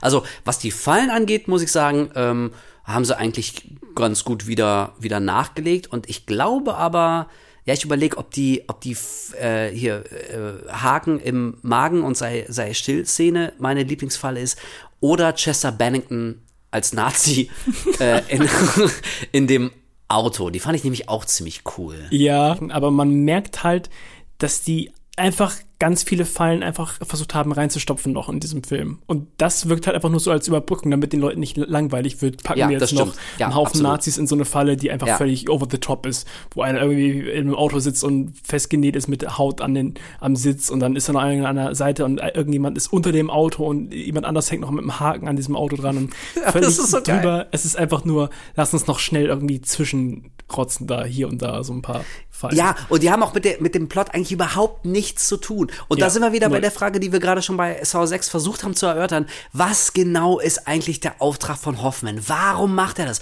Warum entführt er drei, drei äh, Nazi-Arschlöcher, um die dann in so einer mega elaborierten Autofalle zu killen? Was, wa- hat er nicht andere Sachen zu tun? Sollte er nicht, wirklich, die Polizei ist ihm doch, die wissen schon, dass er es war. Und man sieht, dass er schon wieder auf so ein Killing Spree geht. Er bringt hier fröhlich Leute um rechts und links, sterben alle seine Kollegen. Wahrscheinlich jeder, den, den er mal auf dem Flur gegrüßt hat morgens, ist tot. Hoffmann ist einfach im Psychomodus. So, und warum führt er dann schon wieder so einen seltsamen Fallenparcours mit völlig unbeteiligten Leuten durch? Aber, ähm, Abgesehen von dieser Sinnfrage fand ich diese Autofalle, ich fand die so richtig schön einfallsreich. Also, dass jemand mit Kleber an so einen Autositz geklebt ist und um, um das Auto zu stoppen, muss er sich quasi nach vorne beugen, von dem Sitz lösen und dabei reißt ihm die Haut vom Rücken ab und natürlich schafft er es nicht. Und dann knallt das Auto mit dem durchdrehenden Reifen auf das Gesicht seiner Freundin, die unter dem Auto ist. Dann rast das Auto los, überfährt dann noch die Freundin mit dem zermatschten Gesicht. Dabei wird einem anderen, werden die Arme und der Unterkiefer abgerissen, weil die mit dem Haken an dem Auto befestigt waren. Und das Auto fährt volle Kanne gegen einen vierten Typen, der an dem Garagentor hängt. Und Chester Bennington knallt dann, ohne, ohne das Auto steuern zu können, gegen ein anderes Auto, fliegt dann durch die Scheibe und kracht in die Scheibe eines anderen dort stehenden Autos und stirbt dann an den Verletzungen. Und da dachte ich, okay, Leute, das ist, das ist geil. Und, muss ich auch sagen, ich finde auch hier Chester Manning, der macht es ziemlich gut. Also ich habe ihm das voll abgekauft. Also Ich glaube, das, also man muss es ja leider traurigerweise sagen, aber ich glaube, er wäre, hätte er gewollt, auch ein ziemlich guter Schauspieler gewesen. Ich Ja. habe ihm das abgekauft.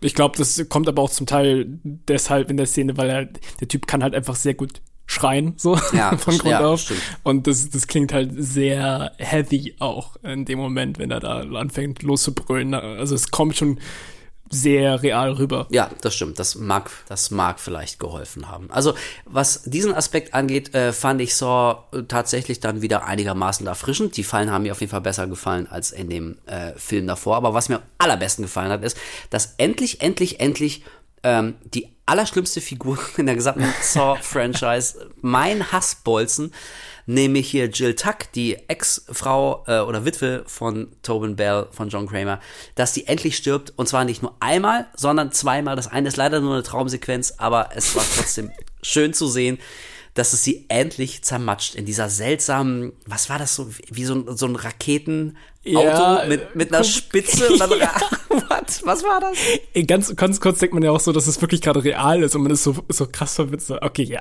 haben die jetzt komplett den Verstand verloren? Ja. Was ist denn das gerade für ein Zirkus, was hier abgefahren wird?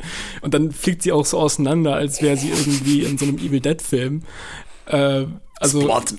ja, mega, mega witzig. Und dann wacht sie halt auf und es ist einfach nur ein Albtraum. Ich weiß gar nicht mehr, am, ja, wie wird sie jetzt letztendlich dann nochmal wirklich umgebracht? Durch die Bärenfalle. Durch die Bärenfalle, ne? Stimmt, Wir ja. sind, ja, ja, genau. Und aber ganz kurz vorher nochmal auf diese Traumsequenz zu sprechen zu kommen, ne? Also dadurch, dass es so eine seltsame, also selbst für Saw-Verhältnisse ist es so eine groteske, übertriebene Falle, dass du schon denkst, hä, irgendwie ist das seltsam, ist ja dann nur eine Traumsequenz. Aber da fällt ein sehr, sehr guter Satz, der so schlecht ist, dass das schon wieder fantastisch ist. Nämlich, weißt du, was das Blöde ist, dich zu töten, Jill? Ich kann es nur einmal machen. da dachte ich, danke. Yeah, Mann Hoffman. Woohoo. Bei Saw 7, man merkt, die wollten noch einmal was für die Fans bringen. Die Fallen sind noch mal eine Spur krasser. Chester Bennington kommt vor. Jill stirbt endlich. Hoffman hat so schlechte One-Liner, geht noch mal auf den Killing Spree. Du, Dr. Gordon ziehen sie am Ende wieder aus dem Sack. Also ich finde, dieser Film ist so reiner Fanservice und ich, also in dem Kontext finde ich es dann aber auch okay, weil wir als Saw-Fans, wir haben jetzt über sieben Teile so viel hanebüchenden Unsinn mit angesehen und sind trotzdem mal an Bord geblieben bis zum bitteren Ende und dass man uns da noch so ein bisschen was hinwirft, so als, ey, so ein kleines Dankeschön, dass ihr den ganzen Schwachsinn mit uns mitgemacht habt. Ich finde, so viel fühlt sich Saw 7 an und deswegen war ich ihm nicht wirklich sauer, auch wenn es kein sonderlich äh, guter Film ist. Aber, genau, deswegen, da sind wir drauf zu sprechen kommen, Jill stirbt endlich. Das erste Mal in der Ges Geschichte der gesamten Saw-Reihe nach sieben gottverdammten Teilen. Die Bärenfalle killt endlich mal jemanden, nämlich Jill. Und man sieht, wie ihr das Gesicht weggesprengt wird und dann sackt sie so nach vorne. Und Hoffman hat endlich seine große Rache bekommen. Aber natürlich kein Saw-Film wäre final ohne krassen Twist am Ende, ohne krasse Wendung. Und das ist ja eben, wir haben es vorhin schon gesagt, Dr. Gordon tritt aus dem Schatten, zieht sich die Schweinemaske vom Kopf und alle raffen, ah, Dr. Gordon steckt dahinter. Er hat auch Jigsaw geholfen, wie absolut jede Figur, die jemals in äh, Saw mehr als drei Zeilen hatte. Ähm, ja, und damit hört es im Prinzip auf. Also dann wird auch Hoffmann eingesperrt. Es das heißt natürlich Game Over. Der berühmte Satz am Ende muss fallen. Die Tür wird zugeknallt. Es wird dunkel und das war der chronologisch bislang letzte Saw-Film. Um das nochmal ganz kurz eben äh, ranzupacken. Du meinst ja, dass das ein sehr Fanservice-artiger Film ist und in vielen mhm. Punkten stimme ich da auch zu. Das Einzige, finde ich, was da rausbricht, ist, dass man John fucking Kramer, auch wenn das dann nur in Flashbacks ist, man sieht ihn, glaube ich, nur zwei bis drei Minuten im ganzen Film. In dem, in dem mhm. letzten, ja, finalen okay. Film der Saw-Reihe. Das ist das Einzige, was ein bisschen komisch wirkt und ich weiß auch nicht, ob er einfach an dem Punkt dann gesagt hat, ey Leute, entweder ihr bezahlt mir jetzt noch mehr oder ich gebe euch auch nicht mehr. Kann natürlich auch sein, aber das ist das Einzige, was mir jetzt so noch einfällt, was vielleicht ein bisschen ja, okay. dagegen spricht, dass es so ein richtiges finales Gefühl hat. Ja, da, das stimmt, das stimmt. Ja, du hast recht. Vor dem Hintergrund hätte man ihn noch mehr reinbringen können. Ey, vielleicht wollte er einfach ein bisschen zu viel Kohle haben, ne? Also ja, vielleicht hat er, hat er gesagt, vorstellen. hier Leute, das ist der letzte Teil, danach kommt nichts mehr. Das heißt, ich habe auch kein Einkommen mehr. So, weißt du, für mich ist das jetzt irgendwie auch vorbei. Und wahrscheinlich werden da noch mal ein paar Leute reingehen, weil die einfach den letzten Teil sehen wollen. Und dann will ich jetzt hier auch ein bisschen äh, meine Penunsen sehen. Da haben sie gesagt, ey, sorry, Budget ist begrenzt. Ich, dich können wir nur für zwei, drei Minuten buchen. Ähm, und das war's. Ja, da hätte man vielleicht noch mehr machen können.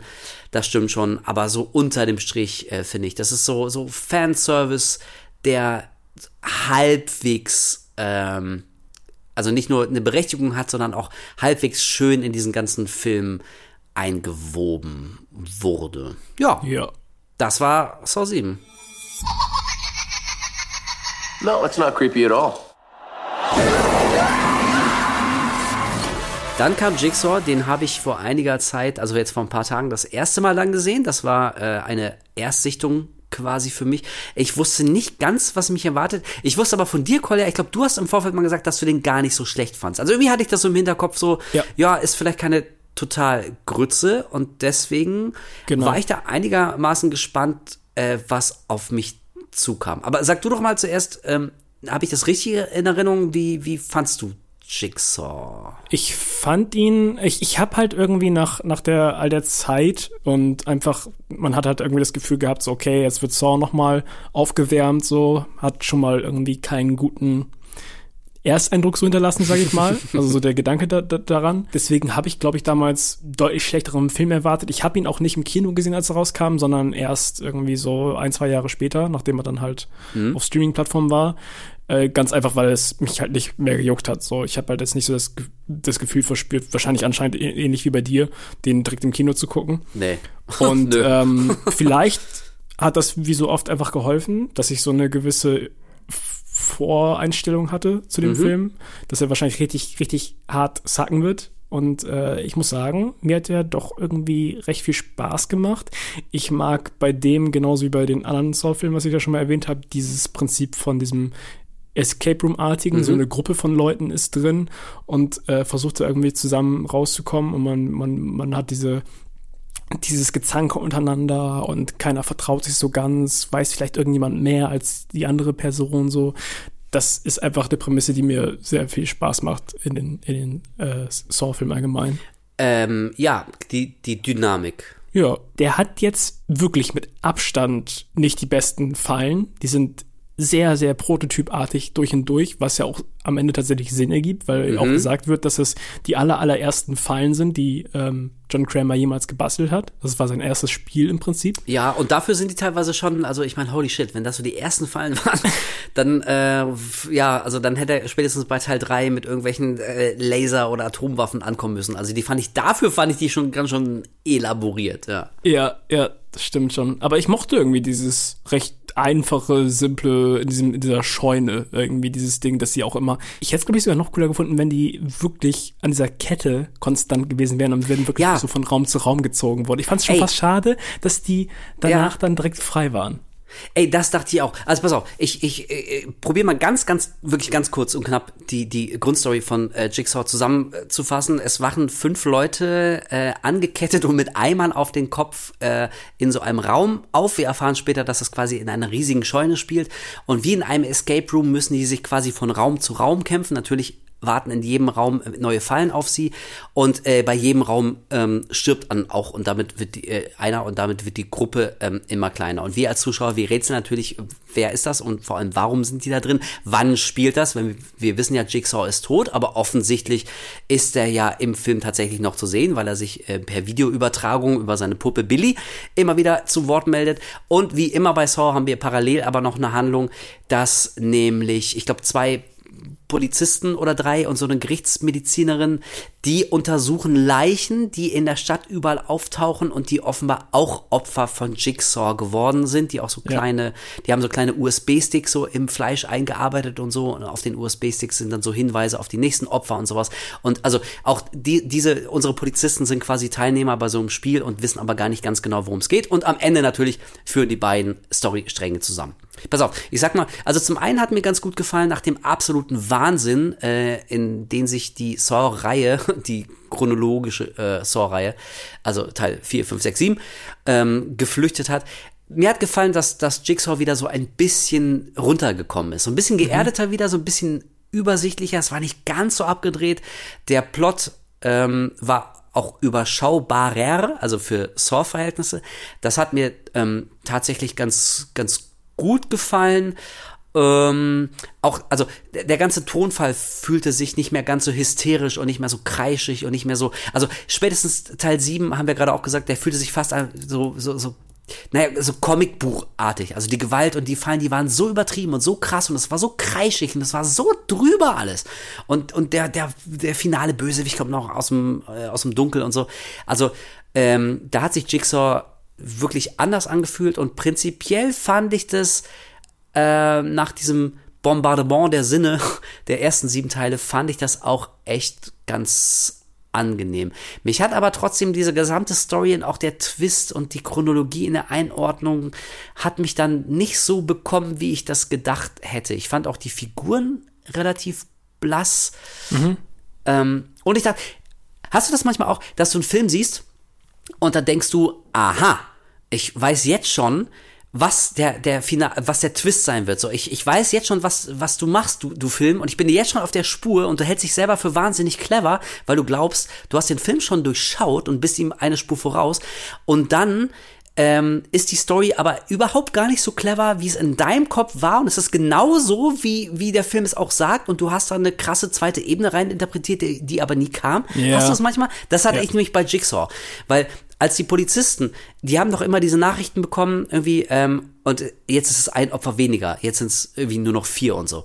Und ich dachte wirklich, das bezieht sich auf diese Polizisten, so weißt du, also das, ohne dass sie es raffen, aber dass die quasi so, äh, also auch in so einem eigenen Todesspiel sind und sie sind eigentlich die Teilnehmer in so einem perversen Jigsaw-artigen äh, Game, aber wir als Zuschauer raffen, raffen das gar nicht, weil man nicht die ganze Zeit sieht, dass, dass wie die in irgendwelchen Fallen aufwachen oder so, aber trotzdem zieht sich so eine Schlinge um um sie, so weißt du, und, und jedes Opfer ist quasi ein Puzzleteil, was sie aber darauf hinweisen sollte, dass es eigentlich um sie geht, aber sie checken gar nicht zu, zu raffen, dass sie die Protagonisten sind. Hm, Irgendwie okay. sowas dachte ich, äh, aber so war es ja am Ende dann ähm, doch nicht. Und deswegen, ja, also Jigsaw, hm, also ich fand ihn nicht geil, fand ihn aber auch nicht kacke. Wie finden wir denn die Fallen? Ja, das hatte ich ja schon angerissen. Ich, ich mag das, dieses, dieses ähm, recht simpel aufgebaute. Also, dass es alles so ein bisschen roher wirkt. Das ist jetzt nicht so richtig Hightech-Maschinerie, die da irgendwie rumhängt oder dieses, dieses Steampunkige, was ja Saw dann später sehr viel hatte, so vom Look.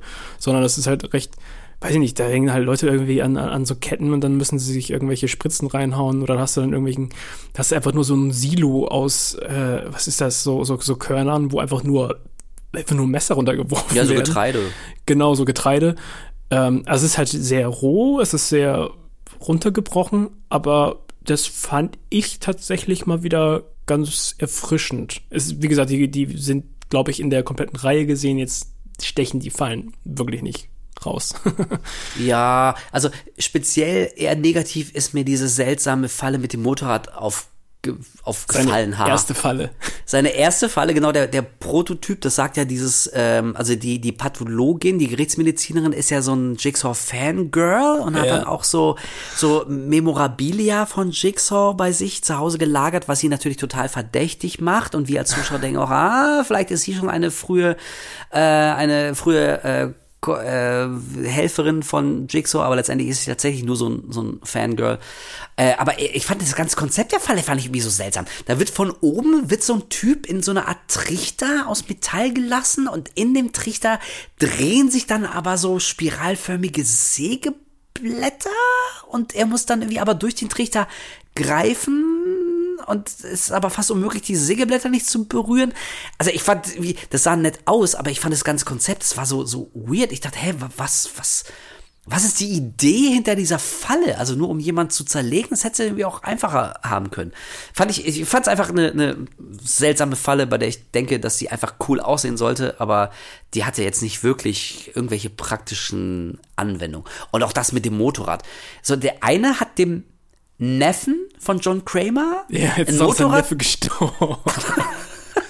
Okay, also John Kramer hatte Krebs, äh, den ungeborenen Sohn verloren. Dann ist auch noch sein Neffe gestorben durch ein fehlerhaftes Motorrad, was ihm irgendwie so ein Assi verkauft hat. Also der Mann hat's wirklich sehr, sehr schwer gehabt. Da kann man vielleicht auch verstehen, dass er irgendwann so ein bisschen durchdreht. Also da dachte ich auch, ach Leute, jetzt doch nicht auch noch sein Neffe mit einem Motorrad. Was kommt Das war denn vor allem so als nächstes? unnötig, das noch reinzuschmeißen, finde Voll. ich. Das war so weird. Also da, ja, bin ich mir nicht ganz sicher, ob sich die Macher da irgendwie einen Gefallen äh, mit getan haben. Ja. Aber jetzt probier uns doch bitte nochmal auseinander zu dröseln, was am Ende passiert, was der Twist ist und wie Jigsaw, der ja eigentlich schon lange tot ist, wie er da reinpasst. Kriegst du das für uns nochmal zusammen? Genau. Also der Film spielt ja praktisch mit dem Gedanken und die Trailer haben es ja auch damals gemacht so.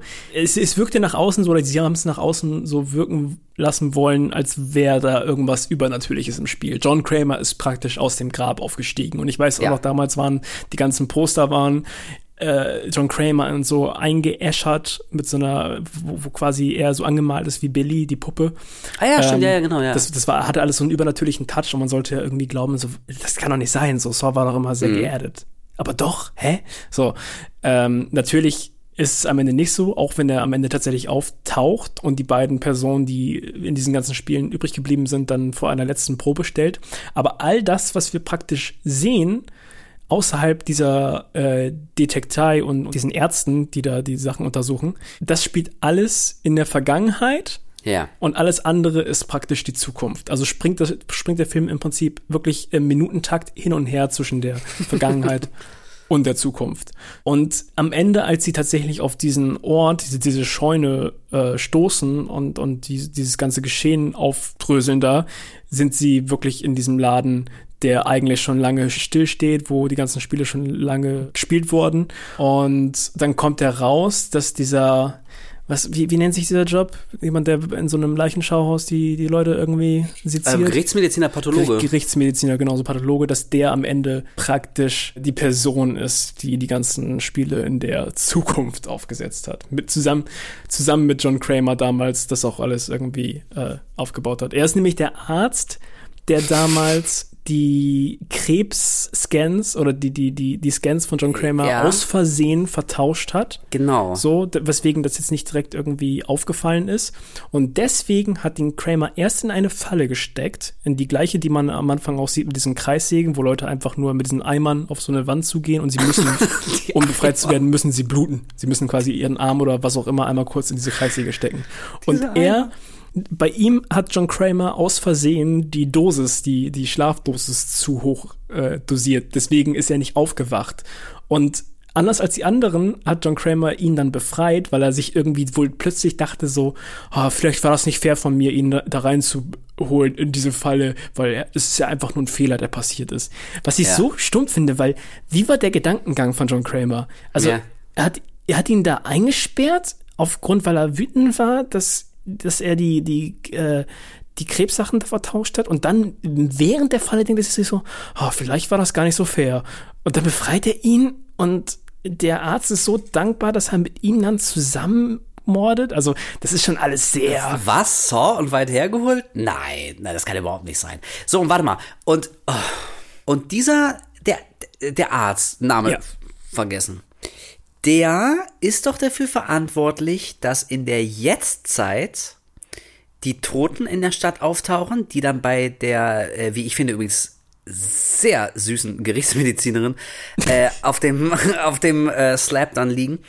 Äh, der, der killt doch in der Jetztzeit Leute. Genau, mit den gleichen Fallen, die John Kramer damals benutzt hat. Er stellt So. quasi das Ganze nach oder hat das Ganze nachgestellt und die Leichen, die tauchen dann halt, die hat, weiß ich nicht, die private irgendwo auf und verteilt Ja. sie dann wie so, wie so Brotkrumen für die Polizei nach und nach. Ja, Dadurch soll man Um- denken, dass die Spiele halt gleichzeitig stattfinden. um das diesem Polizisten in die Schuhe zu schieben. Aber ich, vielleicht bin ich zu dumm, aber ich check's gerade nicht.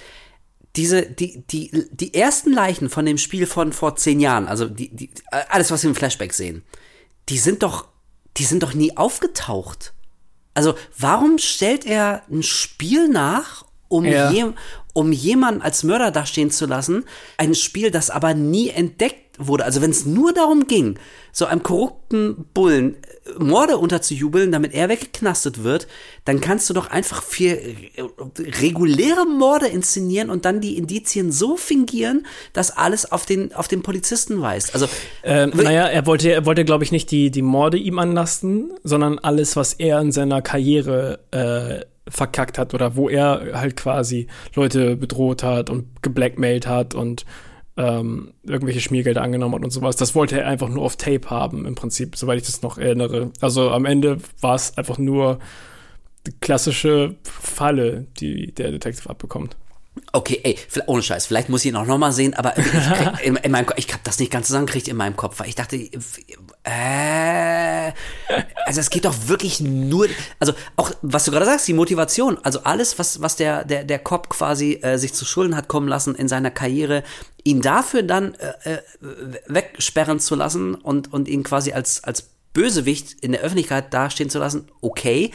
Aber das hat doch mit Jigsaw überhaupt gar nichts zu tun. Also ich verstehe gar nicht, ich, ich, ich check's nicht. Ich check's nicht, warum er ein Spiel imitiert und, und den Modus operandi von einem Killer imitiert, der noch gar nicht bekannt ist. So, weißt du, warum, warum probierst du Jigsaw zu imitieren, aber Jigsaw ist doch noch gar nicht aufgetreten in der Chronologie.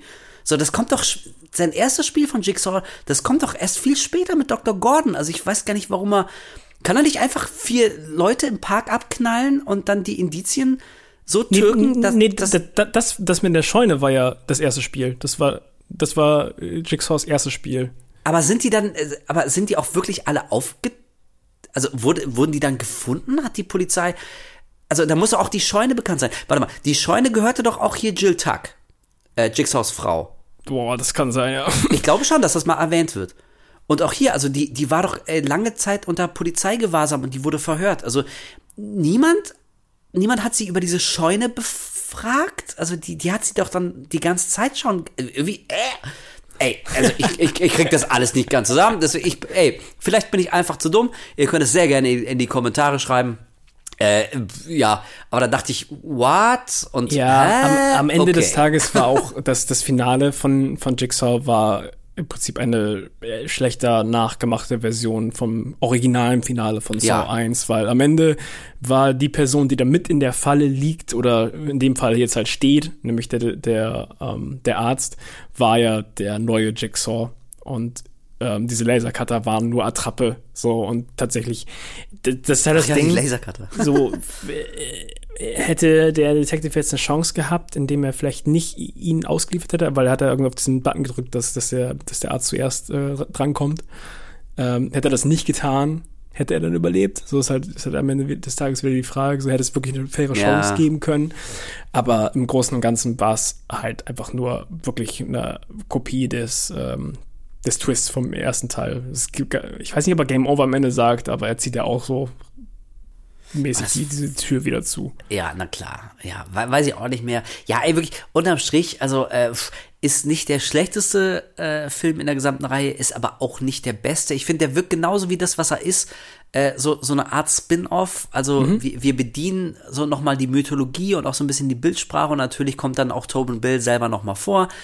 Ähm, und irgendwie kann man das in die Chronologie der Hauptreihe auch schon einarbeiten, aber ich sehe das so als Bonusfilm. So, und deswegen, ja. ähnlich wie du, ich habe den ja, wie gesagt, auch vor jetzt irgendwie äh, vor zwei Wochen oder so gesehen und ich hatte auch damals keine große, ähm, kein großes Verlangen ins Kino zu rennen und das ist ja nur auch schon ein paar Jahre her, dass der rauskam, weil ich, also ich habe irgendwie, das habe ich auch immer so gehört, so ja, den kann man gucken, wenn man Saw-Fan ist, aber muss man auch nicht, weil die Reihe an sich, die ist ja schon abgeschlossen und sowas. Ja, und deswegen äh, für absolute Saw Hardcore Maniacs äh, die ziehen da bestimmt ein bisschen Freude draus, weil es ja auch so ein paar Verweise und Easter Eggs gibt und so allein durch die Figur dieses Fangirls und man sieht dann noch so, so ein paar äh, Jigsaw-Fanartikel und sowas. Ähm, da ist, glaube ich, so für richtige Fans was rauszuholen. Aber ähm, ja, unter dem Strich würde ich sagen, ein verzichtbarer Eintrag in dieser Franchise anders. Es ist, äh, genau, wollte ich auch nämlich gerade sagen. es ist ein, ich wollte nämlich gerade abschließend sagen, es ist ein Film, den kann man sich auf jeden Fall angucken. Der tut einem nicht weh. Anders. Ja, anders. als der nächste. Oh How can I catch this guy? If there's nobody on the force, I can bust! You can't do this alone. Whoever did this has another motive. That was just a diversion to get us out of the precinct. I need everyone on this case. Ja, äh, anders als, äh, ich, auf der einen Seite, das ist so ein Film, da könnte ich, glaube ich, vier Stunden drüber reden und auf der anderen Seite möchte ich es so schnell wie möglich abhaken. Spiral. Ihr, ihr kennt mich als, ähm, als wirklich immer sehr positiv gestimmten Gucker, der immer relativ wenig zu kritisieren und zu meckern hat. Ich finde erstmal natürlich immer alles super, aber bei Spiral, und ich nehme das Wort nicht äh, beliebig und beiläufig in den Mund, aber bei Spiral bin ich sehr versucht, von wirklich Dreck zu sprechen. Also wirklich, ich habe den einmal gesehen vor Jahren und ich fand ihn schon so unfassbar kacke, dass ich gar nicht fassen konnte. Und jetzt habe ich ihn im Zuge dieser Recherche natürlich nochmal geguckt und da fand ich ihn sogar noch schlimmer. Also ich bin absolut entsetzt, mhm, wie so. irgendjemand glauben konnte, das wäre auch nur in, in, im Anfangsstadium ein guter Film. Da stimmt absolut nichts. Der ist richtig kacke von vorne bis hinten. Und für mich, und ich glaube nicht nur für mich, also mit weitem großen Abstand der schlechteste, der beschissenste Film der gesamten zehnteiligen Saw-Reihe. Der ist richtig, richtig, richtig kacke und ich hasse Spiral. ja, sorry. Da hast du schon mal echt einen krassen Einstieg jetzt gemacht hier. Ja, ich finde auch wirklich, wenn ich jetzt ähm, in letzter Zeit mal so ein paar, einfach aus Interesse halber, habe ich halt äh, Reddit ein bisschen durchstöbert und habe so nach so ähm, äh, Threads geguckt, äh, gesucht, wo Leute halt die Saw-Filme ranken. Einfach nur, weil ich mich mal interessiert hat, so wie Leute wirklich so von eins bis zehn die ganzen Filme auf so einen Podest stellen. Und wenn ich da gesehen habe, wie oft Leute teilweise sogar weit Spiral vor Jigsaw hatten, dachte ich so, sag mal, spinnt ihr? Was ist denn los bei euch? Also Never. Also ich, ich kann Spiral auch tatsächlich nichts abgewinnen, ähm, auch wenn es nur ein wirklich als Spin-off von, von, den, von der Hauptreihe gilt. Es ist auch sozusagen der einzige richtige Spin-off-Film von der von der ja. äh, kompletten Reihe, weil Jigsaw hat ja immer noch Verbindungen zu zu der Haupttimeline ja. im Prinzip. Auch als kompletter Spin-off-Film ist der einfach nicht gut genug. Er, er macht keinen Spaß. Er ist sehr sehr anstrengend, was nicht zuletzt an Chris Rock liegt, der den ganzen Film entweder dumme Sprüche macht, mm. rumschreit oh. oder schreien dumme Sprüche von sich gibt. Ey Also, äh, es gibt bestimmt irgendwo Seiten, das, das kann ich ja mal nebenbei raussuchen, es gibt bestimmt irgendwo Seiten, wo irgendwelche Zitate von ihm aus diesem Film aufgelistet sind, weil die sind 90% davon sind alle furchtbar. Eins hat sich eingebrannt, so, Women cheat too. Und dann so, ich, ich, ich gehe gerade, ich gehe gerade durch eine Divorce. Das ist praktisch, praktisch wie eine Chemo. Hä? Ja, genau. so, hm? What the fuck? Ja, und solche Sprüche, solche Sprüche zieht sich durch, ziehen sich durch den ganzen Film und es tut einem in den Ohren weh, es, es, es, tut einem im Herzen weh, was, was da alles passiert. Hat den vorhersehbarsten Killer in der äh? Geschichte von Saw, also wir, ich, wir beide haben darüber damals so gelacht. In dem ersten Moment, wo dieser Charakter auftaucht, sein Kollege, hat man irgendwie schon das Gefühl, so, das mit dem was nicht stimmt. So, ah. so irgendwie ist, wirkt das alles, alles zu vorhersehbar. Und am Ende ist es halt wirklich. Nie hat der Film es geschafft, bei mir zumindest mich auf irgendeine falsche Fährte zu locken. Also, weiß ich nicht. Vorhersehbar von Anfang bis Ende. Äh, die Fallen sind nicht nur unfair, sondern die sollen die Leute ja auch töten. Aber ja sie machen halt nicht mal den Anschein, als könnte man sie irgendwie in irgendeiner Form gewinnen. Also wenn, wenn ich da sehe, dass irgendjemand auf so einem Tisch liegt und soll sich den, das, genau das Rückenmark selbst durchtrennen, und ich denke so, hä? Was hat denn das noch mit, mit Jigsaw zu tun? Also, wenn du das machst, dann bist du doch sowieso tot. Das ist praktisch, entweder stirbst du durch das Wachs, was dir in die Lungen reingepumpt wird, oder du stirbst, indem du dich selbst zersägst. Was, hä? so. Und das zieht sich halt durch den Film irgendwie auch durch. Ey, also äh, ich finde, ich finde, für mich kommt da irgendwie alles zusammen. Also das war ja offenbar auch äh, hier war ich wieder zu faul, noch mal kurz in die Recherche zu gehen. Aber ähm, das war ja ein Pitch von Chris Rock selber. Der ist ja großer Saw-Fan äh, ja. gewesen und hat dann, äh, ich glaube, Universal ist, glaube ich, das, das, äh, das Head Studio, ähm, diesen, diesen Pitch unterbreitet. Und da haben die gesagt, ja, pf, ey, warum nicht? Ist eine äh, Art, nochmal einen Saw-Film rauszubringen. Der hat äh, also den nennen wir ein bisschen anders, aber ne, wir vermarkten den schon als so ein neues Kapitel in der Saw-Saga. Und natürlich, so als kleines Dankeschön, durfte Chris Rock dann auch selber die Hauptrolle spielen und so. Und ich finde, das wirkt wie also wie wirklich das Abziehbild von so einem, so einem Eitelkeitsprojekt. Also da ist so ein, so ein mhm. Typ und der hat einen Hirnfurz gehabt und dann wird ihm so dermaßen Zucker in den Arsch geblasen, dass er auch noch selber in seiner eigenen supergeilen Drehbuchidee die Hauptrolle spielen darf. Und niemand hat ihm gesagt, dass das ein absoluter Schwachsinnsfilm ist. Also also das, das finde ich mit am erstaunlichsten. Nicht nur, dass er so krasse Drehbuchschwächen hat. Du hast es gerade gesagt. Der Killer, den riecht man zehn Meilen gegen den Wind, wenn sein seltsamer junger Rookie-Partner da auf die Bühne kommt. Dann, oh, sagst du, ach nee, komm, fuck off. Natürlich ist das der Killer. Also da hat der Film absolut nichts im Petto. Dann hast du auch gerade schon gesagt, die Fallen sind, also die sind lame, man sieht zu wenig, die sind nicht sonderlich kreativ, die sind einigermaßen albern, die führen irgendwie so zu nichts. Ich habe den Film jetzt zweimal gesehen und, und schon wieder halb vergessen. Ähm, dann hast du gerade auch schon erwähnt, dieses, boah, Chris Rock, ne, ohne Scheiß. Also ich, ich weiß nicht, was ich von dem als Comedian halten soll, ähm, aber als Schauspieler, finde ich, verdient der Berufsverbot. Ohne Scheiß. Der hätte von Will Smith den, den Slap nicht für den Witz über Jada Pinkett bekommen sollen, sondern dafür, dass er fucking Spiral gemacht hat. Dafür hätte er mal so richtig auf die Fresse bekommen sollen. Wirklich. Also in der Hälfte der Szenen ist er quasi so im Wachkoma und schlafwandelt sich so durch den Film und probiert so einen, so einen coolen, total abgeklärten, so, so einen Polizistenveteran zu bringen. Ja, ich gehe auch durch eine Scheidung und ich lebe aber für meinen Job und ich bin das Einzige, irgendwie, was den Abschaum dieser Stadt irgendwie von den guten Leuten trennt und äh, keiner dankt's mir, ich weiß es, aber es ist mein fucking Job. Und du denkst so, ey, ach, nee, Leute, das war in den, in den 80ern war das schon nicht mehr frisch. Und dass wirklich jemand denkt, im Jahr 2000, wann kam der raus? 21, 20, vor drei Jahren? Vor irgendwie sowas. Das wäre wär noch eine interessante Figur. Das ist so absurd und grotesk.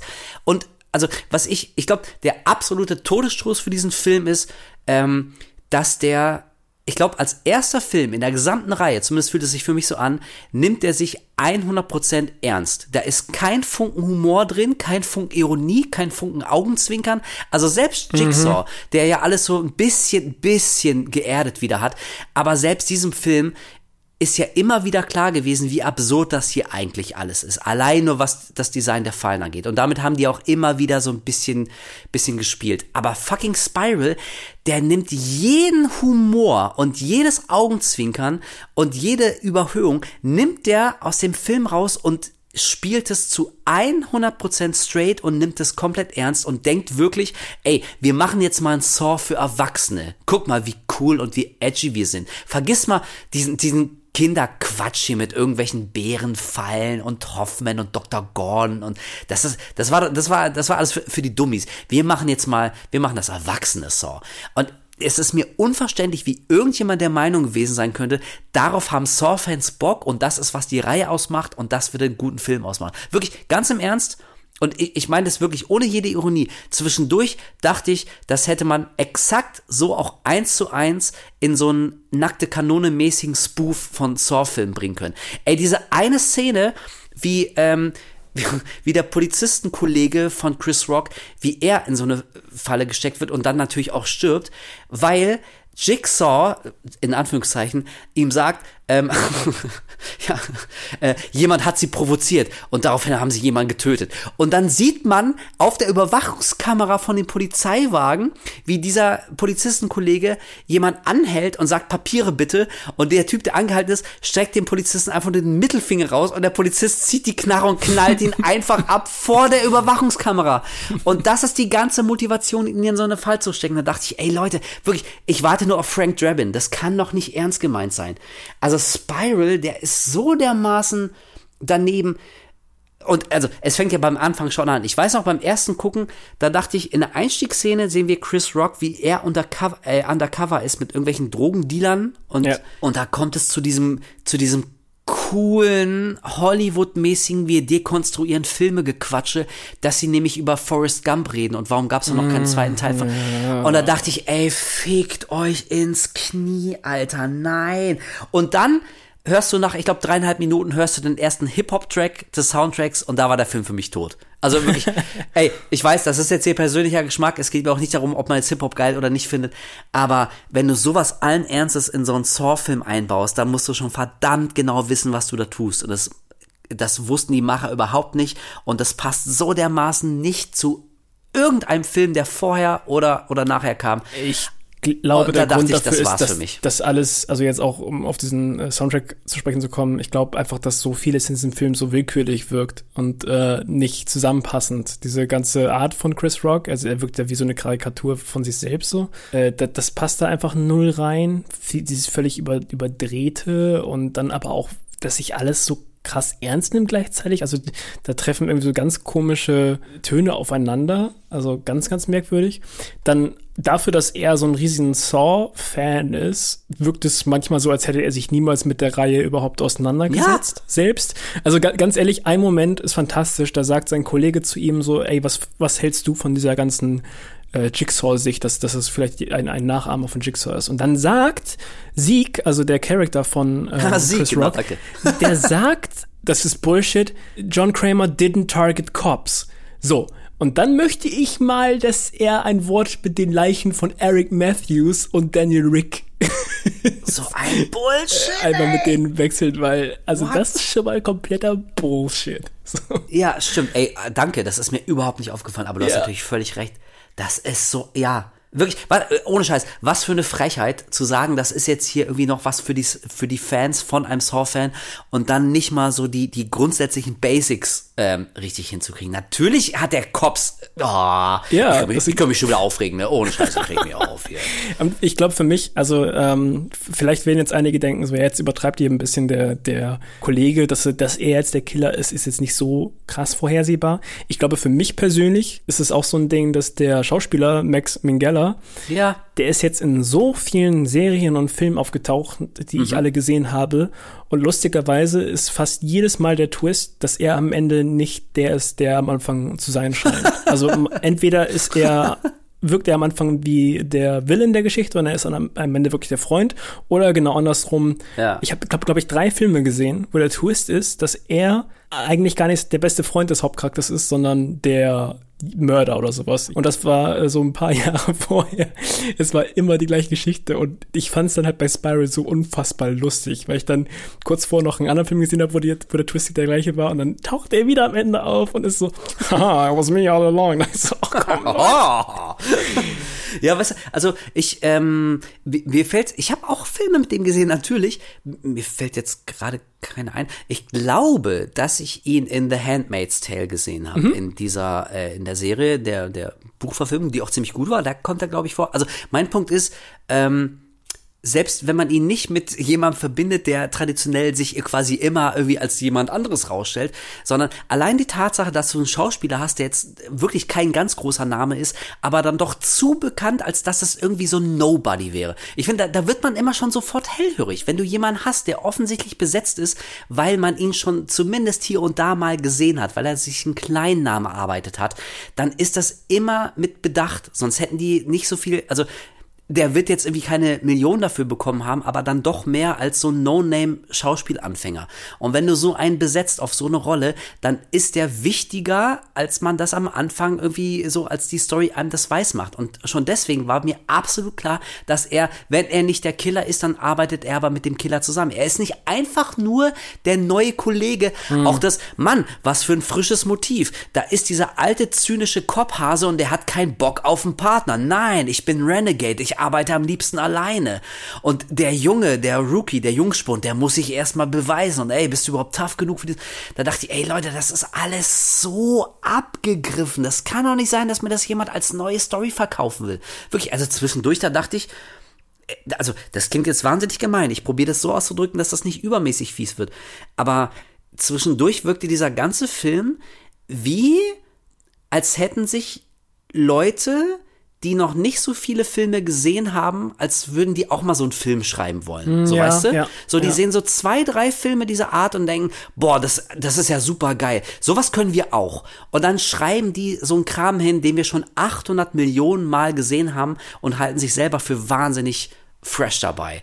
Unfassbar. Ich, also, ey, und weißt, weißt du, was das wirklich ärgerliche ist? Der macht ja nicht mal die ganze Zeit über so viel Spaß, dass man den als Trash-Film so feiern kann. Nee, der ist so, einfach weißt du? nur langweilig und nervig. Ja. Das ist das genau. Problem. Da haben wir auch schon ganz oft drüber gesprochen. So, wenn ein Film wenigstens so scheiße ist, dass er irgendwie Spaß macht, dass man sich den äh, Du, du, du magst ja zum Beispiel den, den zweiten Silent Hill und jetzt im Nachhinein mhm. fand ich den halt auch so sehr lustig, weil er so kacke ist und so über, über the top teilweise.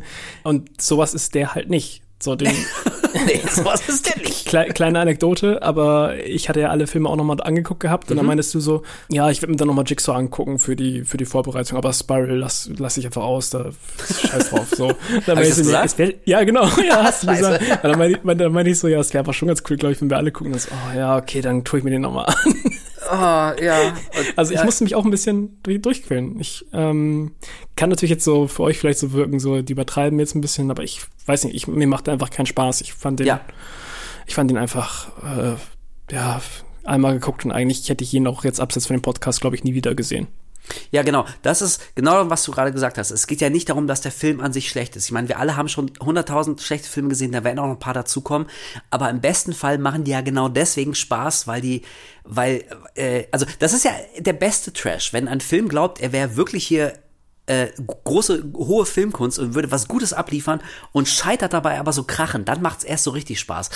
Entschuldigung. Im speziellen Fall von Spiral kommt aber erschwerend leider hinzu, dass der Film an sich einfach, wie du sagst, der ist so wahnsinnig langweilig. Wenn man auf äh, eine gut erzählte Geschichte Bock hat und äh, auf den Twist giert, dann ist einem das viel zu früh klar. Also du hast einfach wenig, was du, was du rausziehen kannst. Und dazu, aber das also ist natürlich wirklich persönlicher Geschmack, aber das war auch mit das erste, was du gesagt hast und das ging mir beim zweiten Gucken auch wieder so unfassbar auf die Nüsse, dieses ständige Rumgebrülle.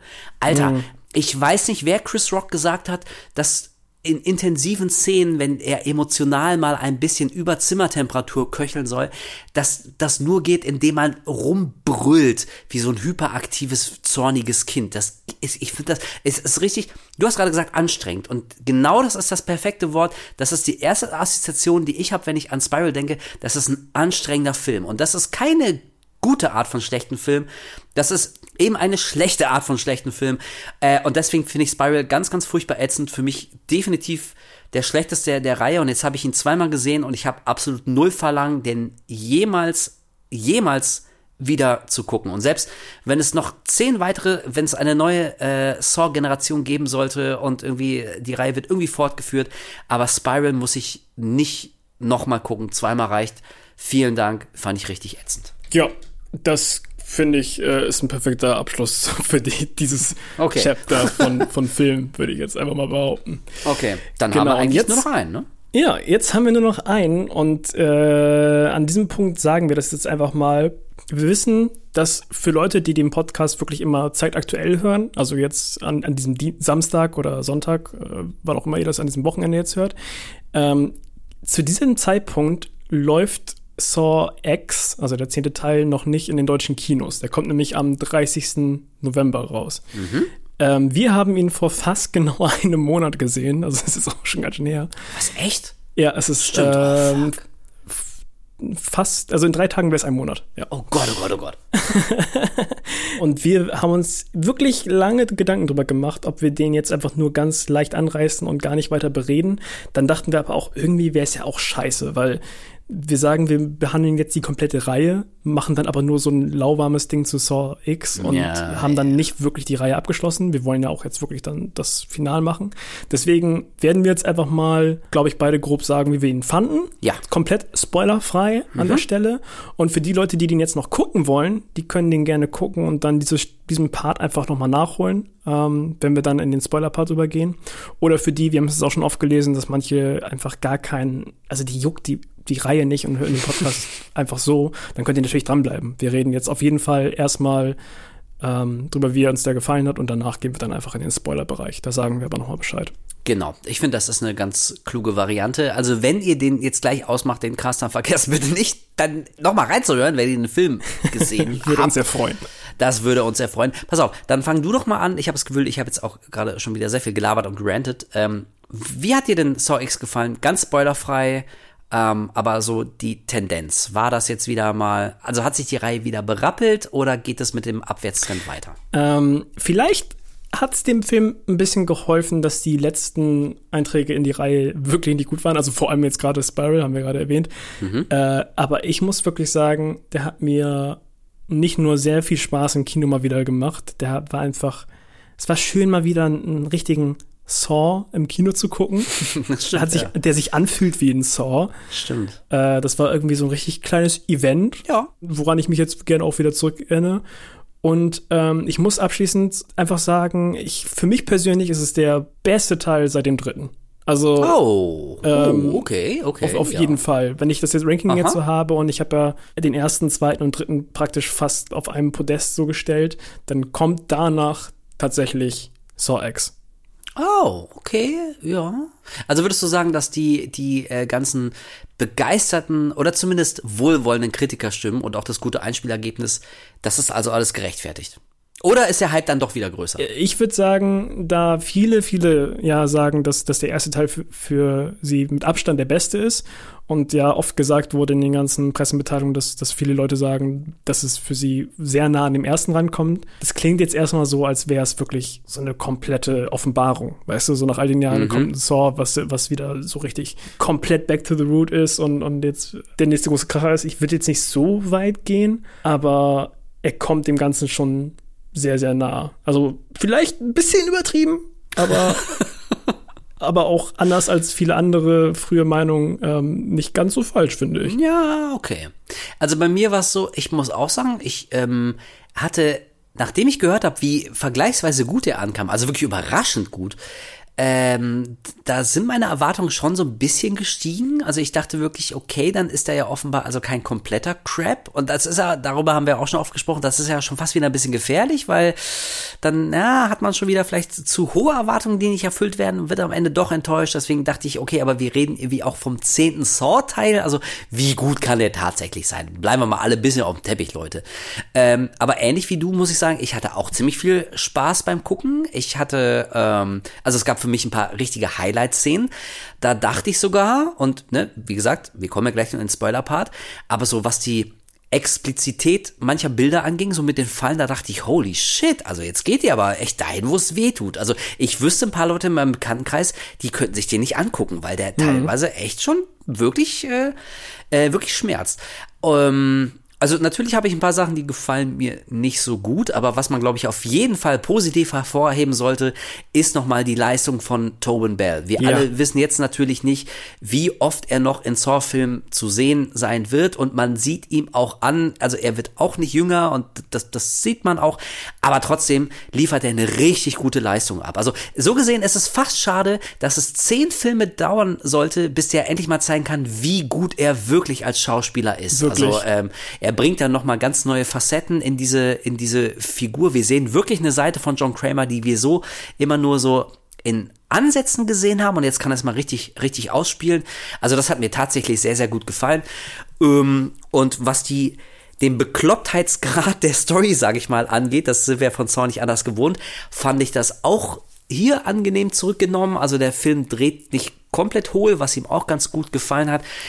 Ja, und so unterm Strich, ähm, also aus reinem Trash-Faktor, glaube ich, gefallen mir manche der alten Filme tatsächlich noch besser und ähnlich wie du gerade 1, 2, 3, die sind für mich echt so auf, äh, die haben so einen Sonderstatus und da kommt Sword 10 nicht ran. Aber wenn man mal diesen, den ganzen Story-Wahnsinn, die ganze Lore dahinter, wenn einem das jetzt nicht so wichtig ist und man es vielleicht sogar ganz angenehm findet, mal wieder einen Film zu sehen, der auch relativ gut alleinstehend funktioniert und man nicht erst nochmal äh, acht Wikipedia-Seiten lesen muss, um zu checken, wo wir eigentlich in der Story sind, dann muss ich sagen, ist Sword 10 ein ziemlicher Erfolg, ähm, der nicht zu Unrecht so gute Kritikerstimmen bekommen hat und also ich blicke jetzt fast wieder ein bisschen positiv in die Zukunft von Saw. Wenn sie darauf aufbauen, ich glaube, dann erlebt Saw noch mal einen zweiten Frühling. Ja, da müsste man jetzt halt dann gucken. Ich glaube, die Option besteht auf jeden Fall. Und gerade da die ähm, Rezensionen jetzt so positiv waren, besteht definitiv die Chance, dass das Studio sagt, ey, fuck it, machen wir einfach mehr da muss man dann halt dann gucken, so, okay, wie können wir das jetzt noch in diese Zeitlinie reinpressen? Weil ja. ähm, ist ja die Frage, machen sie einen komplett anderen Pfad wieder, holt sie wieder Tobin Bell dazu. Aber so, was du eben auch schon gemeint hast, das unterstreiche ich auch. Ich glaube, so seine Schauspiel schauspielerische Leistung glänzt hier wirklich sehr. Und tatsächlich, ich hatte das große, den großen Vorteil, ich habe den Trailer von dem Film nicht gesehen vorher. Mm, ja, okay. Mhm. Und also wusstest du gar nichts ich wusste gar nichts und ich glaube, das hat mir richtig krass geholfen. Ich habe den Trailer nämlich im Nachhinein gesehen. Und äh, falls irgendjemand da draußen ist und möchte den Film noch gucken, Stimmt. ihr habt den oh, Trailer ja. noch nicht gesehen, ja. dann guckt euch diesen Trailer bitte nicht an. Stimmt. Es, äh, er wird euch den Film deutlich besser machen. Lehne ich mich jetzt mal einfach ganz weit aus dem Fenster. Bei mir persönlich, ich glaube, ich hätte dem, ähm, bei mir hätte der einfach nicht so getroffen, wie er es am Ende getan hat, hätte ich den Trailer vorher gesehen. Weil ich muss tatsächlich sagen, was ich kritisiert habe in den anderen Filmen, wo irgendwas Tragisches immer weiter irgendwie äh, Tobin Bell passiert, also hier Jigsaw, die dieses krampfhafte auf die Tränendrüse drücken und irgendwie ver versuchen so Verbundenheit mit ihm irgendwie aufzubauen. Das war ja immer komplett drüber und hat nie funktioniert. In diesem Film lustigerweise habe ich teilweise so ein bisschen Herz in diesem Film gespürt. So. Äh, ja. Also ich, Pass ich, auf. ich, es ist ein bisschen emotionaler gew geworden. So.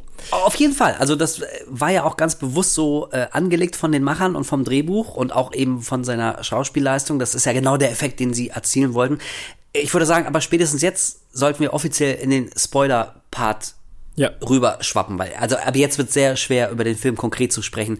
Aber also das würde ich tatsächlich auch nochmal ähm, als äh, mein persönliches Ende von dieser ganzen Einleitung ähm, würde ich das auch nochmal unterstreichen, was du gesagt hast.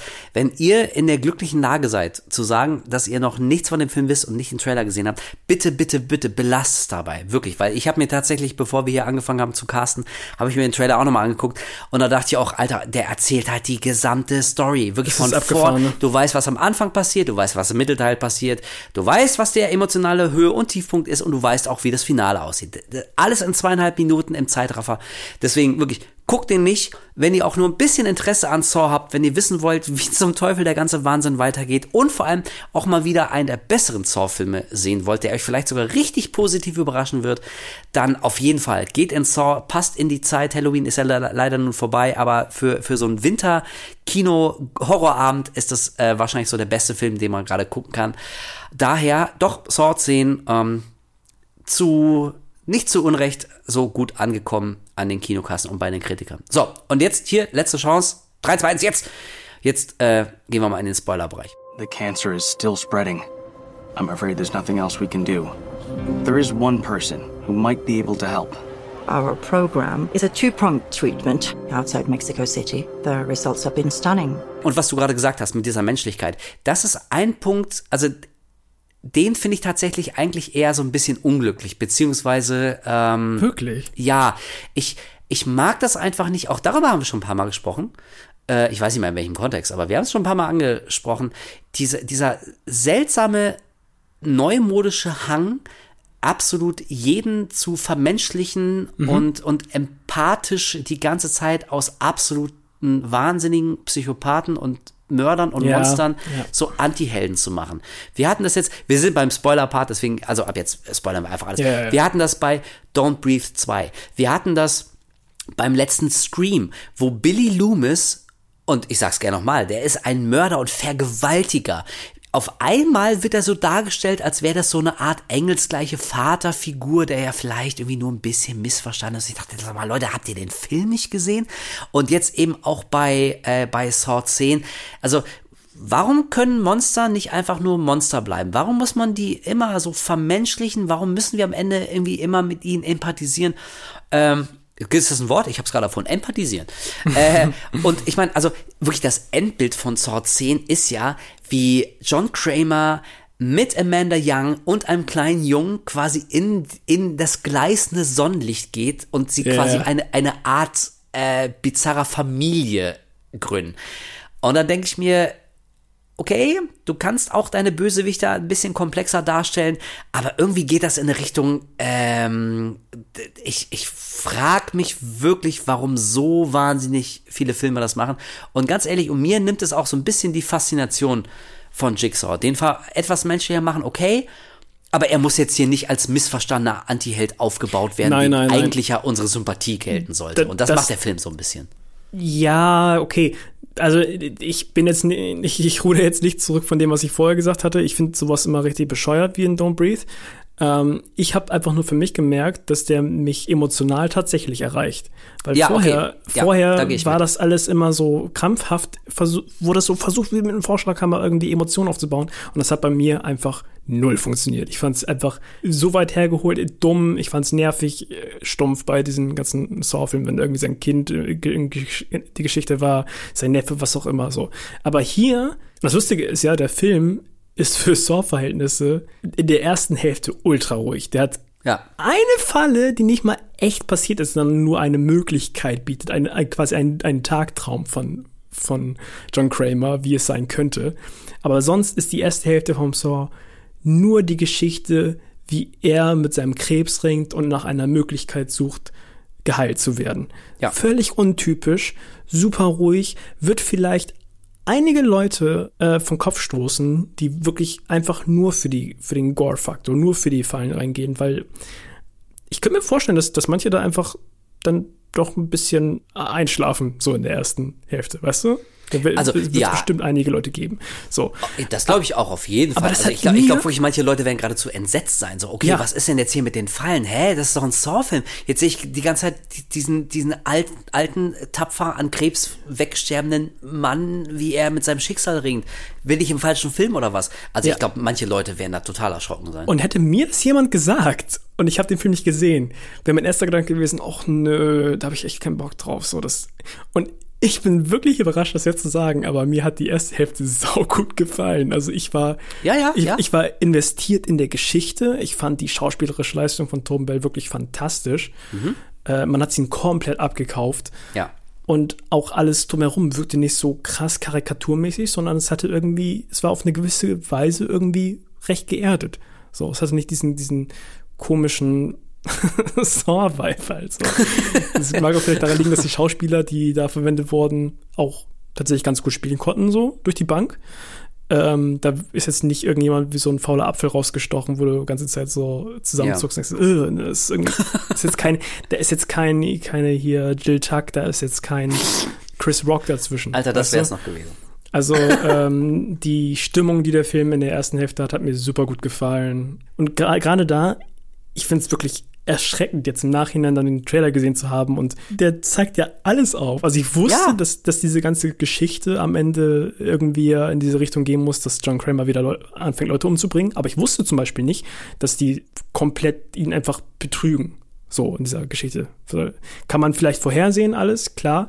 Aber warum verrät der Trailer das so eiskalt? Das musst du doch gar nicht machen. According to these scans, the tumor was never removed. How much time do I have? Months, at best. I still have a lot of work that needs to be done. Also ich habe irgendwo mal äh, von der Theorie gelesen, irgendwo im Internet flog's rum, ähm, je klarer ein Trailer eine Story von einem Film erzählt. Also je mehr du weißt, was ganz konkret die Geschichte ist, der Plot, was passiert, desto schlechter ist der Film. Und ich muss sagen, im äh, Fall äh, von, von Saw, also ich würde da nicht zustimmen, aber ich bin, mein Punkt ist, ich bin auch sehr, sehr misstrauisch, auch darüber sprachen wir schon des Öfteren, Trailern gegenüber, im Speziellen dann, wenn sie im Prinzip wirklich den ganzen verdammten Film chronologisch nacherzählen, nur halt im Ultra Zeitraffer. Also weil du gerade gesagt hast, John Kramer wird betrogen. Für die dreieinhalb Leute, die uns jetzt zuhören, obwohl sie Saw gar nicht sehen wollen, erstmal vielen Dank, dass ihr dabei geblieben seid. Aber dann wollen wir noch mal ganz kurz zusammenfassen, wovon wir eigentlich reden.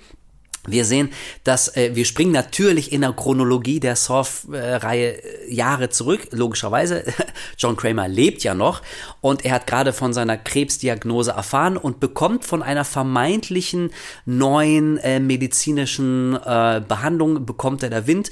In äh, Neumexiko gibt es wohl ein Expertenteam, was ihm den Krebs operativ entfernen kann. Und das ist eine relativ teure, äh, teure Prozedur und er muss auch von seiner eigenen Kohle bezahlen und äh, in Amerika wird das nicht gemacht, aber es ist die letzte Hoffnung, die er hat ähm, und deswegen unterzieht er sich dieser Prozedur und es scheint auch wirklich alles zu seiner Zufriedenheit zu laufen. Er wacht auf und ähm, man beglückwünscht ihn und er darf gehen aus dem Krankenhaus ähm, und kriegt dann aber mit, dass das alles nur eine einzige Verarsche war. Das war ein einziger Scam, also eine Methode, um ihm und anderen leichtgläubigen Idioten das Geld aus der Tasche zu ziehen. Er wurde nicht operiert, der Krebs wurde ihm nicht aus dem Kopf geschnitten. Er hat ihn immer noch, aber dafür hat er so und so viel, 10.000 von Dollars bezahlt. Und dann ziehen diese Halunken äh, in der Gestalt von Ärzten, ziehen einfach weiter und suchen sich die nächsten Blöden, denen sie die Kohle aus der Tasche ziehen können. Und das lässt er natürlich nicht mit, mit sich machen. Und da ent, ähm, ja, kommt er auf die Idee, sie, sie leiden zu lassen ähm, und ihnen das quasi heimzuzahlen. Und dann kommt es natürlich zu dem, worauf alle Saw-Fans dann schon gewartet haben, die die erste Hälfte vielleicht tatsächlich nicht so spannend fanden. Aber er versammelt ähm, all diese, diese Quacksalber in einem Raum mal wieder. Und das ist vielleicht auch wieder eine kleine Parallele zum allerersten Saw. Also wir haben wieder eine kleine Gruppe in einem Raum. Wir springen nicht wüst die ganze Zeit zwischen Locations hin und her. Und diese, ähm, ich glaube, es sind vier oder fünf Leute. Äh, die werden dann eben in Fallen gesperrt und müssen versuchen, da irgendwie rauszukommen. Und natürlich gibt es dann am Ende noch einen großen Twist. Alles, was an Unwägbarkeiten passieren könnte, hat John Kramer natürlich äh, schon mit einberechnet und das war auch alles Teil seines Plans. Ähm, und auch Amanda taucht wieder auf, also Shawnee Smith und auch darüber würde ich gleich nochmal reden, weil ich glaube, das ist dann jetzt äh, 17 Jahre her oder so, dass die chronologisch in einem Saw-Film aufgetaucht ist und auch mhm. Tobin Bell ist ja nicht jünger geworden. Und wenn wir jetzt so ein bisschen überlegen, wie die Zukunft der Reihe aussehen kann, ähm, also ich bin ganz sicher, dass es da Pläne gibt, wie kann man Saw weiterführen ohne Tobin Bell. Also wir wollen ja nicht an das Allerschlimmste denken, ne? aber er ist jetzt auch nicht mehr der Allerjüngste und ich glaube, ähm, also ich würde jetzt nicht eine große fünf Filme umspannende äh, Story schreiben, die absolut auf äh, Tobin Bell aufbaut. Da bin ich nämlich nicht sicher, ob der das noch ähm, packt. Aber also, ne, wie gesagt, das ist so die Grundstory. Äh, diesmal sind es äh, Betrüger, die sich als Ärzte ausgeben und die werden in Fallen gesperrt, die ich, und das habe ich am Anfang ja auch schon gesagt, die ich teilweise auch wieder so richtig schön fies fand. Also wenn ich Stichwort ja. Kn Knochenmark sage, also wirklich, das, das war so ein Moment, da dachte ich, holy crap. Also ich glaube, das wird ein paar Leuten echt zu fies sein. Das fand ich geil. Wie ja. fandst du die Fallen? Den Gedanken, ja, die Fallen fand ich auch wirklich wieder richtig gut. Und das, was du gerade erwähnt hast, dass es wieder so ein kleiner Throwback Richtung ersten Teil ist. Es ist, ich, was mir richtig gut gefallen ist, dass es einfach ein großer Raum ist. Es ist einfach nur so eine dreckige mhm. Lagerhalle, wo sie halt vorher diese, diese Charade aufrecht gehalten haben. Und mehr ist es nicht. Das ist kein zirkusartiger Parcours, der völlig comichaft zusammengebastelt wurde und, und so, sondern es ist einfach ein dreckiges Lagerhaus. Da sind vier Leute dran gefesselt an, an Fallen. Das mag ich einfach sehr, sehr gerne. So. Und das, ich mag auch, dass die alle so sich gegenüber sitzen, dass die Personen nach und nach sehen, was da mit den Leuten passiert. Das ist halt, das hat irgendwie was Makaberes so. Mhm, ähm, stimmt, ja klar.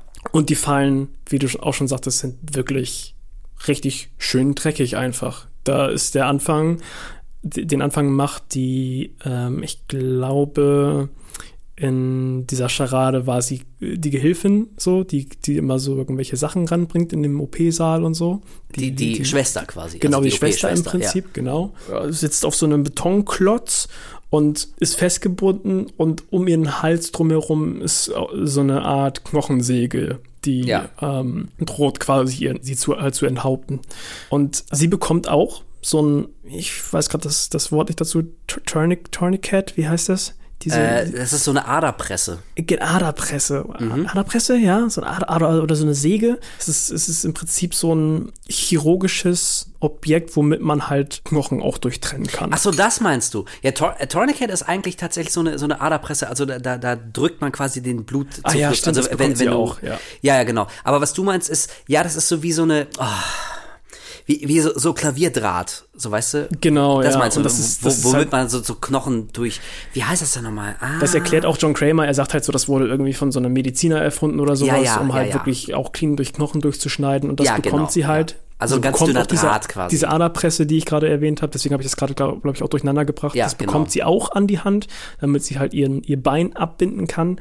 Und die Aufgabe ist, mit dieser Säge, diesem klavierseitigen ähm, Seil praktisch aus diesen Drähten, damit ihr eigenes Bein abzuschneiden also wirklich so hin und her zu ratzen, im Prinzip wie bei, wie bei Hereditary. So. Ja, ja, und dachte da, ich auch damit dran, das, ja, das ja. Bein abzutrennen, auch mit dem Sound und sowas, richtig, richtig fies. Und man merkt auch, wie sie, äh, wie sie immer bleicher wird und äh, kurz davor ist zu drohen, ohnmächtig zu werden. Damit muss sie sich das Bein absägen. Dann muss sie mit so einem Absauggerät ins in, in den Knochenstumpf rein, um das Knochenmark ja. rauszupumpen aus ihrem Ey. Körper, das dann auf so eine Waage fließt und wenn sie genug abgepumpt hat, dann wird sie befreit alter Schwede. Und dieser Gedanke, dass sie sich das da reinschiebt und oh. dass das innen drin in diesen, was ja auch wie so ein Nerv irgendwie sich anfühlen muss, wo dann alles rausgepumpt wird. Das ist so fies und, und gleich für die erste Falle echt ganz schön, ganz schön dirty. Ey, also das war wirklich der Moment, wo wo ich genau das dachte, was ich vorhin gesagt habe, so holy crap, Alter, jetzt geht er aber so wieder richtig in die Vollen. Was, was geht denn jetzt ab? Ich finde schon das Wort Knochenmark finde ich irgendwie eklig. Irgendwie, ich weiß auch nicht, irgendwas sperrt sich da in mir, Knochenmarks. Und die Vorstellung, dass sie sich selber das Knochenmark aus ihren Knochen saugen muss mit dieser Kanüle und dann hast du natürlich auch dieses dieses Geräusch und sie schreit dabei und alle anderen schreien und oh, ey, also da, da, das war der Moment, wo ich dachte, ich, ähm, also generell ist Saw vielleicht eine Reihe, die würde man nicht absolut jedem empfehlen, aber eben weil die meisten Teile so dermaßen drüber sind, ist es ja irgendwie auch schwer, das ernst zu nehmen. Also man muss ja mehr lachen, weil es so absurd ist. Aber in dieser einen speziellen Szene, da dachte ich, nee, also ich kenne Leute, die könnten da echt nicht hingucken. Die würden da vielleicht sogar den Saal verlassen, weil das wirklich sehr, sehr intensiv ist. Aber genau das hat mir wieder, wieder gefallen als altem äh, Fallen-Fan. Deswegen fand ich die erste schon ganz cool. Und wenn wir jetzt, du hast sie vorhin ähm, auch kurz angesprochen, es gab ja so gesehen technisch haben wir ja vorher schon einmal eine Falle gesehen, aber das war diese, dieser Tagtraum von John Kramer. Mhm. Und das ist auch das Motiv, was auf dem Poster drauf ist. Da hat jemand so zwei, zwei Röhren auf den Augen und per Unterdruck werden dann so die, die Augen aus den Staubsauger. Staubsaugermäßig äh, gesogen. Also fand ich auch eine lustige Idee. Also mit Augen ist ja immer, ist ja immer scheiße, immer eklig. Funktioniert immer in so einem Film. Ähm, und von daher fast ein bisschen schade, dass es nicht wirklich in der Realität spielte, sondern eben nur so eine, so eine Vorstellung von äh, John Kramer war. Aber so unter dem Strich die erste richtige Falle, nämlich die Knochenmarksfalle.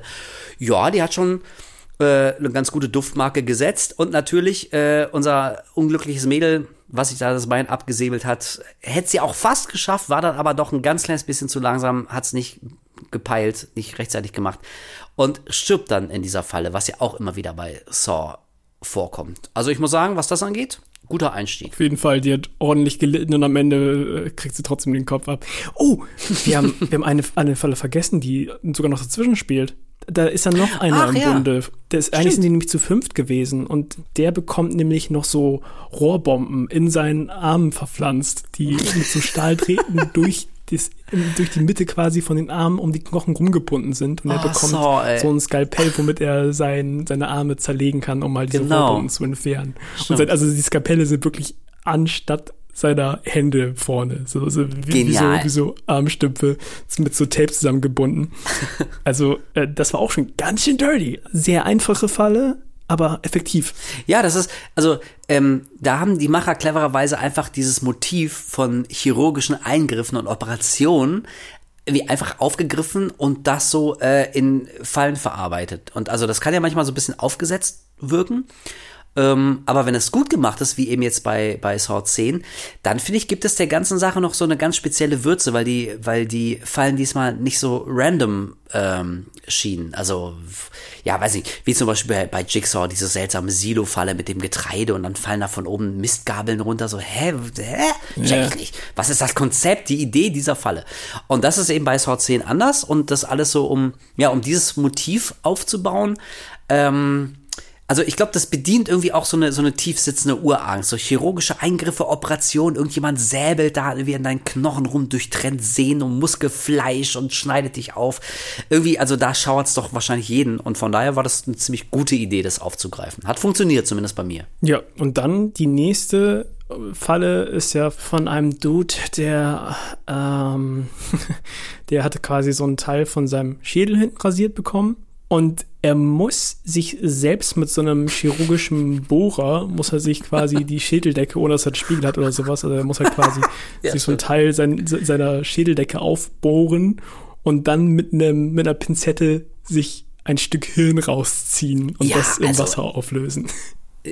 Ja, oder in Säure oder so. In ja. Säure, ja. Und ich meine, auch hier natürlich schön eklige Vorstellungen. Ähm, und das, also da wirkt's auch wirklich fies und eklig, anders als in äh, Hannibal im Film zum Beispiel, wo Ray Liotta wie auch den Schädel aufgeschnitten bekommt und isst sein eigenes Hirn und das ist einfach nur albern und man- du musst einfach lachen. Aber also da dachte ich, die, die Falle davor mit dem Bein, okay, kann man vielleicht irgendwie noch schaffen, wenn man, wenn man so richtig reinhaut und versucht, die Schmerzen zu ignorieren, irgendwie meinetwegen, bla bla bla. Vielleicht, okay, glaube ich. Ähm, aber also sich ohne Spiegel selber die Schädeldecke aufbohren und sich da mit dem Skalpell ein Stück vom, vom, von der Hirnrinde rausschneiden.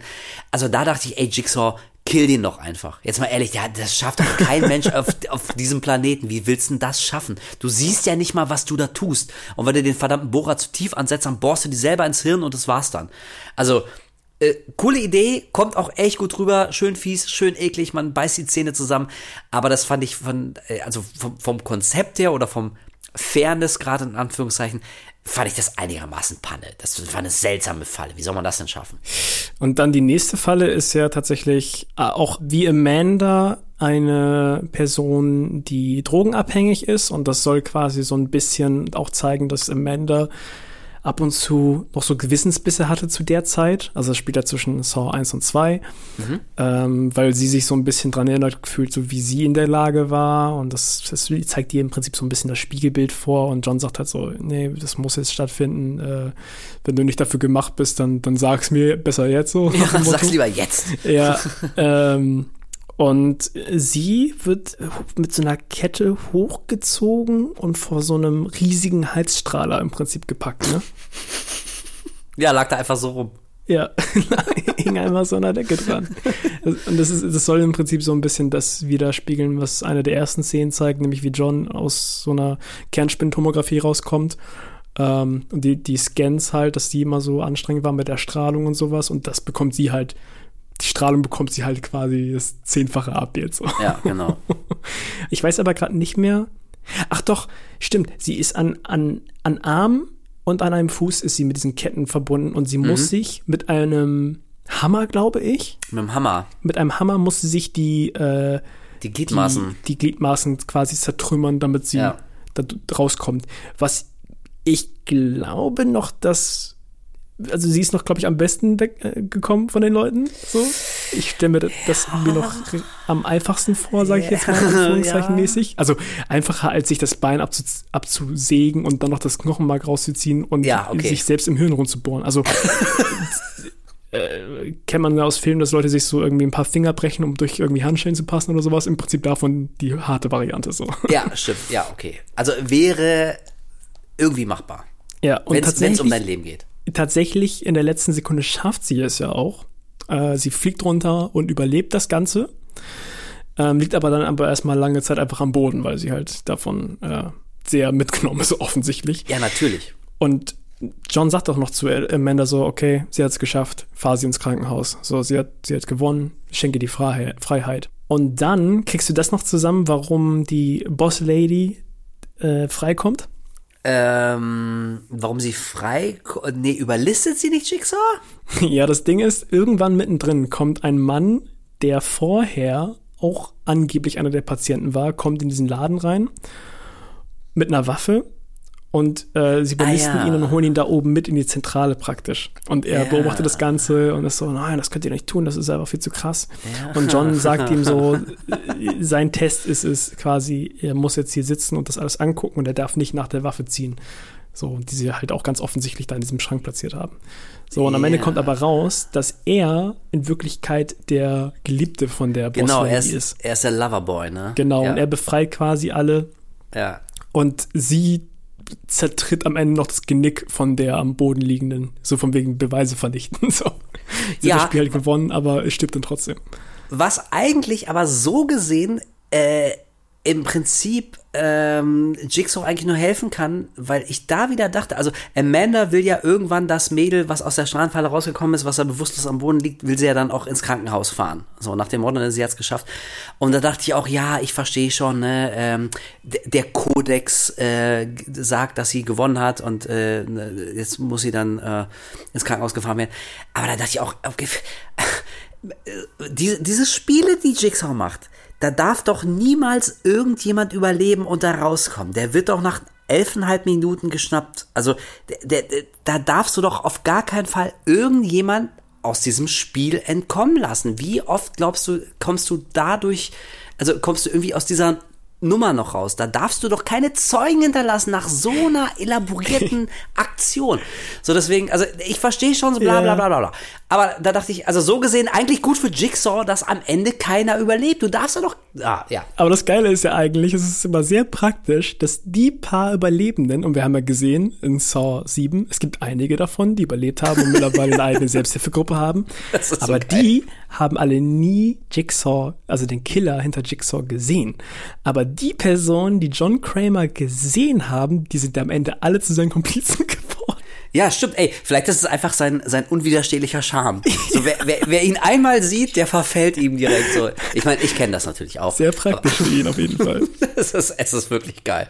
Ja, stimmt, genau. Also, die Boss Lady, äh, die, die, ähm, die vermeintliche Oberärztin, die sich den ganzen Betrug ausgedacht hat, und die letztendlich für diesen ganzen Wahnsinn verantwortlich ist, die steckt mit dem vermeintlichen Helfer und ähm, Retter quasi unter einer Decke und die versuchen dann gemeinsam Jigsaw und damit auch Amanda aufs Kreuz zu legen. Und es sieht natürlich bis kurz vor Schluss auch tatsächlich so aus, als würden sie es schaffen und als würde zum ersten Mal Jigsaw selber Opfer einer seiner Fallen werden. Sie zwingen ihn da doch ähm, nämlich rein. Aber natürlich hat Jigsaw mit allem gerechnet ähm, und nichts kann ihn noch überraschen.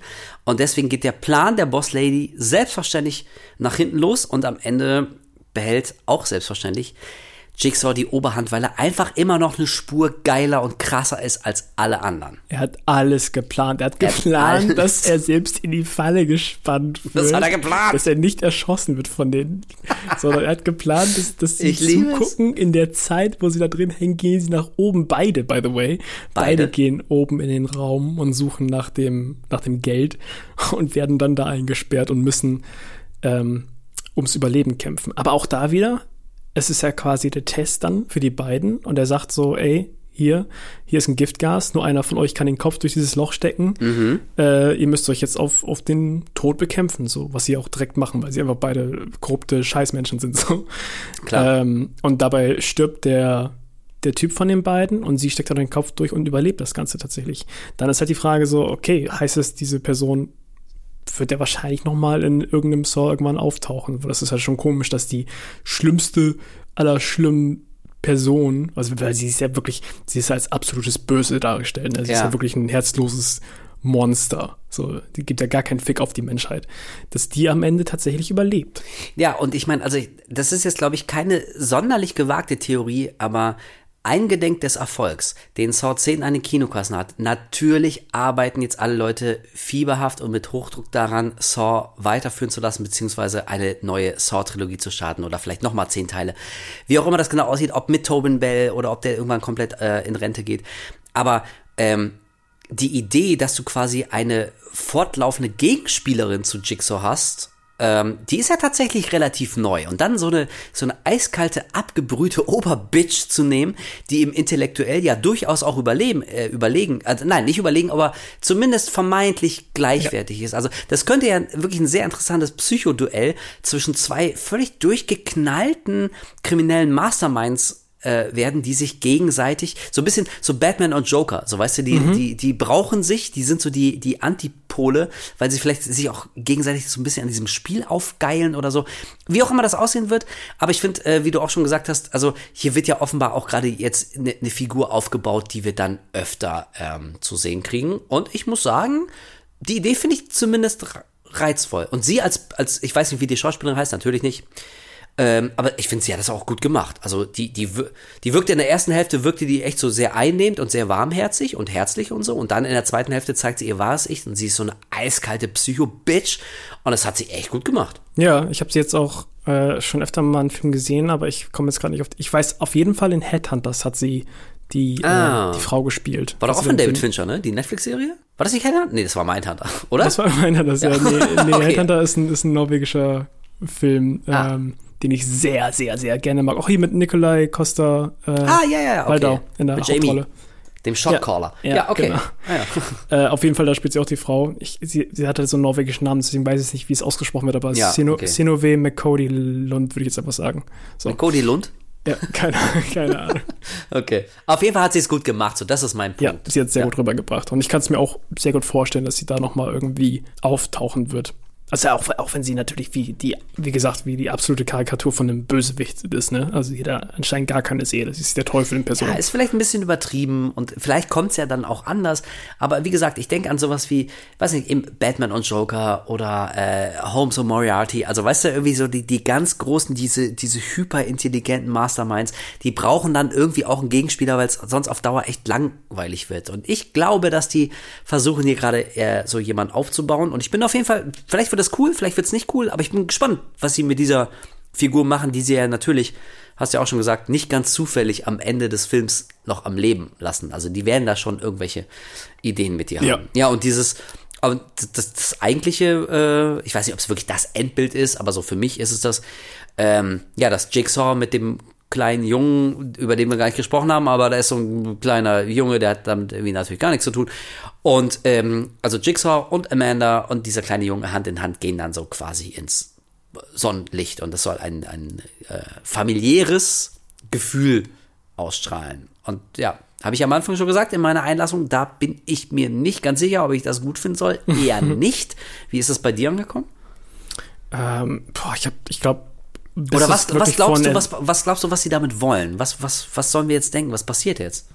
Naja, die Option besteht ja, dass der Junge die Legacy irgendwie fortführt. Also man könnte da natürlich absurde Sachen noch mit einbauen, weil er anscheinend auch sehr arm ist und irgendwie immer alleine ist und den ganzen Tag nur Ball spielt mm. auf diesem Hof da. Könnte man natürlich. Ganz klar, der Typ wird ein Psychokiller, der spielt den ganzen Tag nur Fußball gegen Garagentor, der ey, spinnt. Der, der hat das ganz gut aufgenommen da, ne? Der, ich meine, in der Fall hat auch sehr gut Ruhe bewahrt, hat, hat sehr viel von dem Blut gesoffen. Also, ja, könnte man natürlich im, in alter Saw-Manier richtig absurd weiterstricken, dass er vielleicht adoptiert wird von den beiden oder sowas und dann in der Zeit vor Johns Tod vielleicht irgendwie, weiß ich nicht. Da ist auch nicht mehr so viel Zeit, deswegen muss man gucken, an wen das weitergegeben wird. Wahrscheinlich kommt am Ende raus, weil am Ende wird auch nochmal Hoffmann gezeigt, ganz kurz. ja, natürlich. Ähm, vielleicht sagt man da irgendwie, dass das irgendwie weitergegeben wurde und er hat irgendwie neben seinen Terminator-Sachen hat er noch ein Kind aufgezogen oder so. Ey, who the fuck knows? Aber ja, vielleicht, vielleicht führt das dann irgendwo hin mit dem Kind. Ja, eigentlich muss ja, ne? Ich ja. dachte mir auch gerade, oder der Sohn kriegt dann quasi nach dem Tod von Jigsaw, der ja chronologisch ja auch schon längst passiert ist, ähm, kriegt dann so mit, was sein Ziehvater gemacht hat und, und und erfährt dann erst, wie ungerecht er behandelt wurde und, und führt dann tatsächlich den Rachefeldzug fort oder was? Also irgendwas kriegst du schon hingeschrieben. Ey, und das mit Hoffman, natürlich, ganz am Ende sehen wir Hoffen noch, äh, Hoffman nochmal. Und ich muss sagen, so, ja, auch hier Fanservice, vielleicht bedeutet das nichts, wahrscheinlich bedeutet das irgendwas, aber ganz ehrlich, da hätte ich lieber Dr. Gordon nochmal gesehen. Also ich meine, wenn er im siebten Teil schon wiedergeholt wurde, eigentlich aber da er gar nicht so wahnsinnig viel zu tun gehabt hat, nämlich nahezu nichts, ähm, also da hätte ich mir gewünscht, dass sie lieber Carrie Elves nochmal ausbuddeln und, und irgendwas mit Hoffman, äh, Quatsch, mit äh, Gordon. Oh, ich verwechsel es immer. Dr. Gordon, Carrie Elves und Hoffman. Und statt Hoffman hätte ich lieber Dr. Gordon mhm. nochmal gesehen, weil der im siebten Teil auftauchte und aus dem haben sie nichts gemacht. So, das äh, habe ich jetzt richtig gestellt. Ähm, ja, deswegen, also hat mich jetzt der, das Ende auch nicht komplett umgerissen. Da dachte ich so, ja, aber Hoffmann ist jetzt irgendwie auch durch. So, Hoffmann, der hatte so seine, der hatte seine, seine drei Filme genug. und ja, genau, er hatte genug und irgendwie hat auch ein paar geile Aktionen gebracht, ne, Stichwort Killing Spree und ist mit, mit einem Bang ist der aus der Geschichte genommen worden und also ich muss den jetzt nicht nochmal sehen. Es so reicht für mich. Ja, ich habe es auch nicht aufgenommen, als dass der jetzt nochmal irgendwie groß Thema wird. Ich, hm. also so für mich habe ich auch Hoffmann komplett abgeschlossen, weil der echt jetzt in ja, ne? einigen Filmen in der Hauptrolle war. Ähm, und ja, stimmt, gerade weil sie bei Saw 7 gesagt haben, dass es alles gar nicht möglich gewesen wäre ohne Hoffman. Äh, ja. Äh, ohne, jetzt kriege ich es auch schon durcheinander. Ja, ohne, ja, ohne Gordon. Ähm, weil diese ganzen medizinischen Sachen ja auch dann alle von ihm waren, die ja sich durchgezogen haben. Stimmt, Hätte genau, man ja. ihn tatsächlich auch da ähm, mit einbringen können. Bestimmt auf jeden Fall. Oh, by the way, klar, wir machen jetzt einen richtigen krassen Schlenker wieder zu Saw 7, aber das habe ich vorhin vergessen zu sagen äh, was mir aufgefallen ist, als ich jetzt nochmal gesehen habe, das Blut ist ja in ganz vielen Szenen so ultra pink. Das ist überhaupt nicht rot, das ist richtig, fast schon teilweise neonpink. Und das ist, was, äh, ist irgendwie die Version, die ich gerade gucke, irgendwie komisch. Aber ähm, nachher habe ich mal nachgeguckt, die, die, dieses Fake-Blut war tatsächlich pink. Und ähm, da diese 3D-Brillen halt die Farben so krass verändern und dunkler machen, ah. war das dann im, im Kino wie blutfarben und die haben aber sich irgendwie geweigert oder haben da nicht mehr viel Arbeit reingesteckt für die Home-Version, also die Blu-ray-Version und sowas, das, das Blut anzupassen. Deswegen ist es einfach pink oh. in manchen Szenen und es wirkt so krass unwirklich. Also gerade wo Jill Tuck am Ende da mit der Bärenfalle stirbt, da muss man drauf achten. Das sieht richtig merkwürdig ah, aus. Das ist so, okay, danke für die Erklärung. Weil ich denke mir immer, dass äh, in solchen Fällen das Blut bewusst nicht wie Blut aussieht, damit man dann irgendwie noch ein besseres Rating bekommt. So nach dem Motto, wenn es zu realistisch ist, jetzt mal unabhängig vom Inhalt, aber wenn das Blut wirklich total realistisch aussieht, dann ähm, dürfen da nur Erwachsene rein oder irgendwie sowas. Und das würde natürlich dann irgendwie die Jugendlichen davon hindern, ins Kino zu gehen. So, meine Theorie ist zum Beispiel auch, ist mir aufgefallen, dass Leichen in Film fast immer die Augen geschlossen haben und ich finde, das sieht irgendwie, fast immer sieht es total fake aus. Ja. Und ich weiß, kann man bestimmt ganz leicht recherchieren, mache ich vielleicht danach mal. Vielleicht schmeiße ich danach mal Google an nach dem Podcast hier. Aber so, das ist so meine Theorie. Vielleicht gibt es irgendwo ähm, so eine Satzung und da steht drin, dass Leichen äh, keine geöffneten Augen haben dürfen, weil es zu realistisch, zu verstörend aussieht und so ähnlich mit der Farbe des Blutes oder so. Aber dass das mit dem 3D-Effekt damals äh, zu tun hat. Das ist natürlich eine, eine schöne, einleuchtende Erklärung. Also danke, ja, okay. Ja, ey, vielleicht kommt ja 3D im ganz großen Stil wieder. Oh. Äh, wer weiß. Und Saw 11, 12, 13, spätestens ab da ist dann irgendwie alles 3D und wir gewöhnen uns dran, dass man das zu Hause dann überhaupt nicht mehr in 2D gucken kann, weil das Blut eine total beschissene unnatürliche Farbe hat. Wird man sehen. Aber ich glaube, wir alle sind uns einig, mit Saw wird's auf jeden Fall weitergehen. Das war jetzt, glaube ich, äh, mal ein kleiner Wasserschanztest für die Macher. Geht da noch was? Haben die Leute überhaupt noch Bock? Kann man Saw einer neuen Generation nahebringen oder ist das Ding endgültig tot? Und ich glaube, der Erfolg gibt, äh, gibt den Machern recht. Da geht, glaube ich, noch was. Ja, und deswegen rechne ich ganz fest damit, dass wir vielleicht jetzt noch nicht unbedingt im nächsten Jahr, aber allerspätestens äh, in zwei Jahren, dass wir dann einen neuen Sorteil haben und damit geht dann auch garantiert eine neue Reihe los. Also das, das äh, ist für mich eigentlich keine Frage. Und ich muss sagen, warum nicht? Vielleicht wird's kacke, vielleicht war das jetzt irgendwie ein kurzes äh, Feuerwerk äh, der Qualität, was sofort wieder abbrennt mit dem nächsten Film. Aber erstmal sage ich, wenn es mit Saw weitergeht, ich bin erstmal dabei. Genauso, also wir haben es jetzt auch schon öfter gesagt, auch im letzten Teil, die können noch so stumpf drüber bescheuerte Plots haben, was auch immer, aber am Ende des Tages gehen wir so oder so rein und gucken uns ihn an. Vielleicht ja, nicht, wenn der nächste Saw von Chris Rock ist, aber ähm, an sich an sich werden wir mit Freude auch direkt wieder im nächsten Saw 11 oder was auch immer sitzen. Und ich glaube auch, wäre der Saw X jetzt nicht so erfolgreich gewesen, nach Spiral wäre er genauso gecrashed, dann hätten wir erstmal einige Jahre nichts mehr von Saw gehört. Auf Ähnlich wie bei, ist wahrscheinlich bei Halloween auch und bei äh, Exorcist hoffentlich. ähm, also da, dahingehend, gerade weil der jetzt gerade so Erfolg hat, bin ich mir auch sicher, dass da noch jetzt in den nächsten spätestens in den nächsten drei Jahren hundertprozentig ja. noch ein Teil kommt. Ja klar, auf jeden Fall. Schon mal erstmal, ich weiß, das klingt wahnsinnig zynisch und ist es eigentlich auch, aber ey, also schon solange Tobin Bell noch kann und auch Bock hat, ich meine, irgendwann hat er vielleicht auch keine Lust mehr, irgendwie so und so viele Stunden am Tag vor der Kamera zu stehen oder kann es einfach gesundheitlich nicht mehr.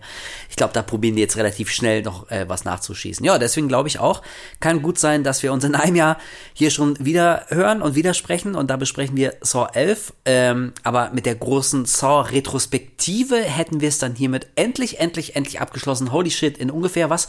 Sechs Stunden haben wir jetzt zehn Filme besprochen, was für unseren Laberschnitt eigentlich ganz okay ist. Ich bin happy. Ich find's gut. Ja, Und du? Ich auch. Ich find's geil. Wir haben jetzt ein Monster abgeschlossen. Holy crap, ey. Jetzt habe ich auch keinen Bock mehr.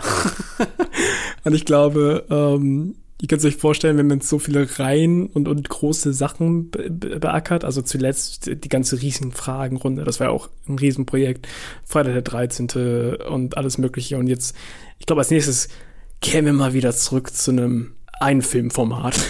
ja, also ich würde dein, ich glaube, würde ich gerne streichen, ähm, und zwar ersatzlos. Das, also ich weiß es für mich jetzt schon, das nächste Mal, heute in zwei Wochen, Ausgabe, ich weiß gar nicht, bei welcher Nummer wir sind. Auf jeden Fall die nächste.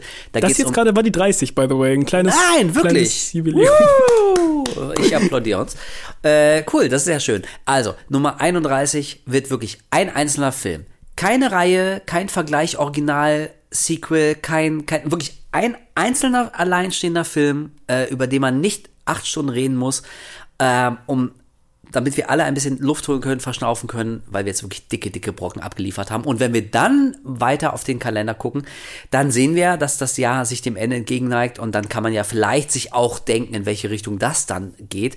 Und deswegen glaube ich, ist das ganz nett, ja, wenn wir das nächste Mal irgendwie einen einzelnen Film besprechen. Wir haben da auch schon, das kann ich schon mal sagen, ich sag noch nicht welche, aber wir haben da so ein, zwei Kandidaten in der Auswahl ähm, und wissen aber noch nicht, was genau wir davon nehmen werden. Das kriegt ihr dann aber noch zeitnah, wie man so schön sagt, mit. Ja, da werden wir euch dann hundertprozentig wieder über unsere Social Media Kanäle Bescheid geben. Also genau. egal ob auf Instagram oder Twitter, wo ihr auch gerne ein Follow da lassen könnt unter der Horror-Podcast. Da werden wir auf jeden Fall dann wieder früh genug euch Bescheid geben, dass ihr den Film dann, ähm, falls ihr wollt, nachholen könnt vorher. Stimmt. Und ansonsten, äh, du bist ja eigentlich unser äh, hier ähm, Podcast-Beobachter und Social Media Mensch und so, aber äh, diesmal sag ich's. Wir freuen uns natürlich über gute, positive Bewertungen. Ähm, das hilft uns und unserem kleinen Podcast natürlich auch immer extrem. Das ist ziemlich cool, wenn ihr das macht.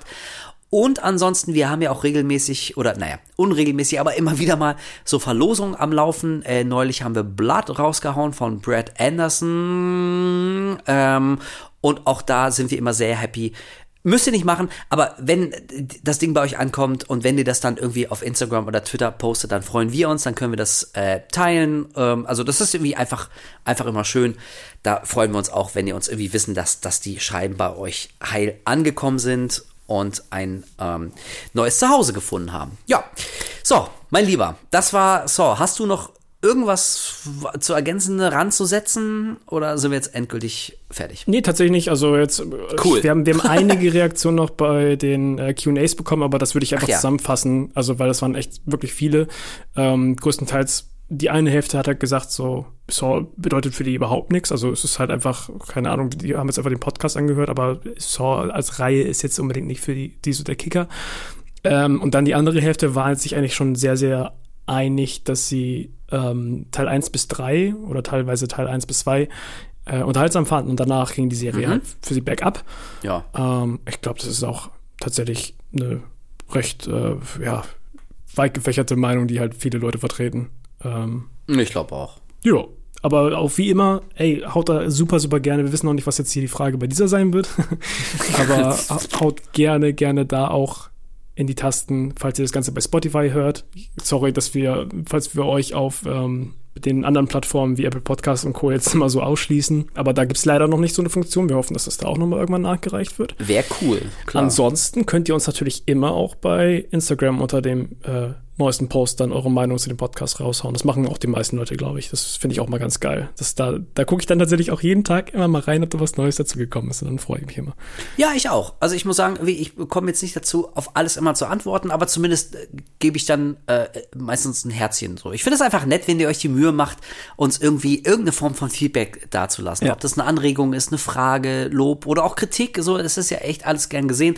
Das zeigt ja uns, dass wir nicht irgendwie einfach so ins Nichts labern, sondern dass es bei euch auch ankommt. Äh, das motiviert uns, da haben wir noch ein bisschen mehr Bock als ohnehin schon. Von daher ähm, würde ich das auch gern so weiterführen. So, aber jetzt, also ich bin echt endgültig leer. Ich, kann nicht mehr, ich habe keinen Bock ein Jahr lang. Ich will das Wort Saw nicht mehr hören. Saw kann mich jetzt ein Jahr lang mal am Arsch lecken.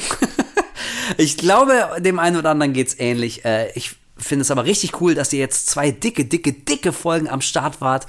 Äh, wenn ihr ein bisschen Spaß hattet, wie gesagt, dann lasst es uns wissen und folgt uns, dann wisst ihr auch, was wir beim nächsten Mal behandeln. Aber das können wir jetzt schon sagen. Es wird auf jeden Fall kürzer und knapper. Das können wir nämlich auch. So, damit bin ich am Ende. Kolja, du hast das letzte Wort. Äh, Wolf guckt sich jetzt zum Schlafengehen nochmal Spiral an. Tschüss. Glaub nicht alles, was du hörst, Mann. Tobin Bell.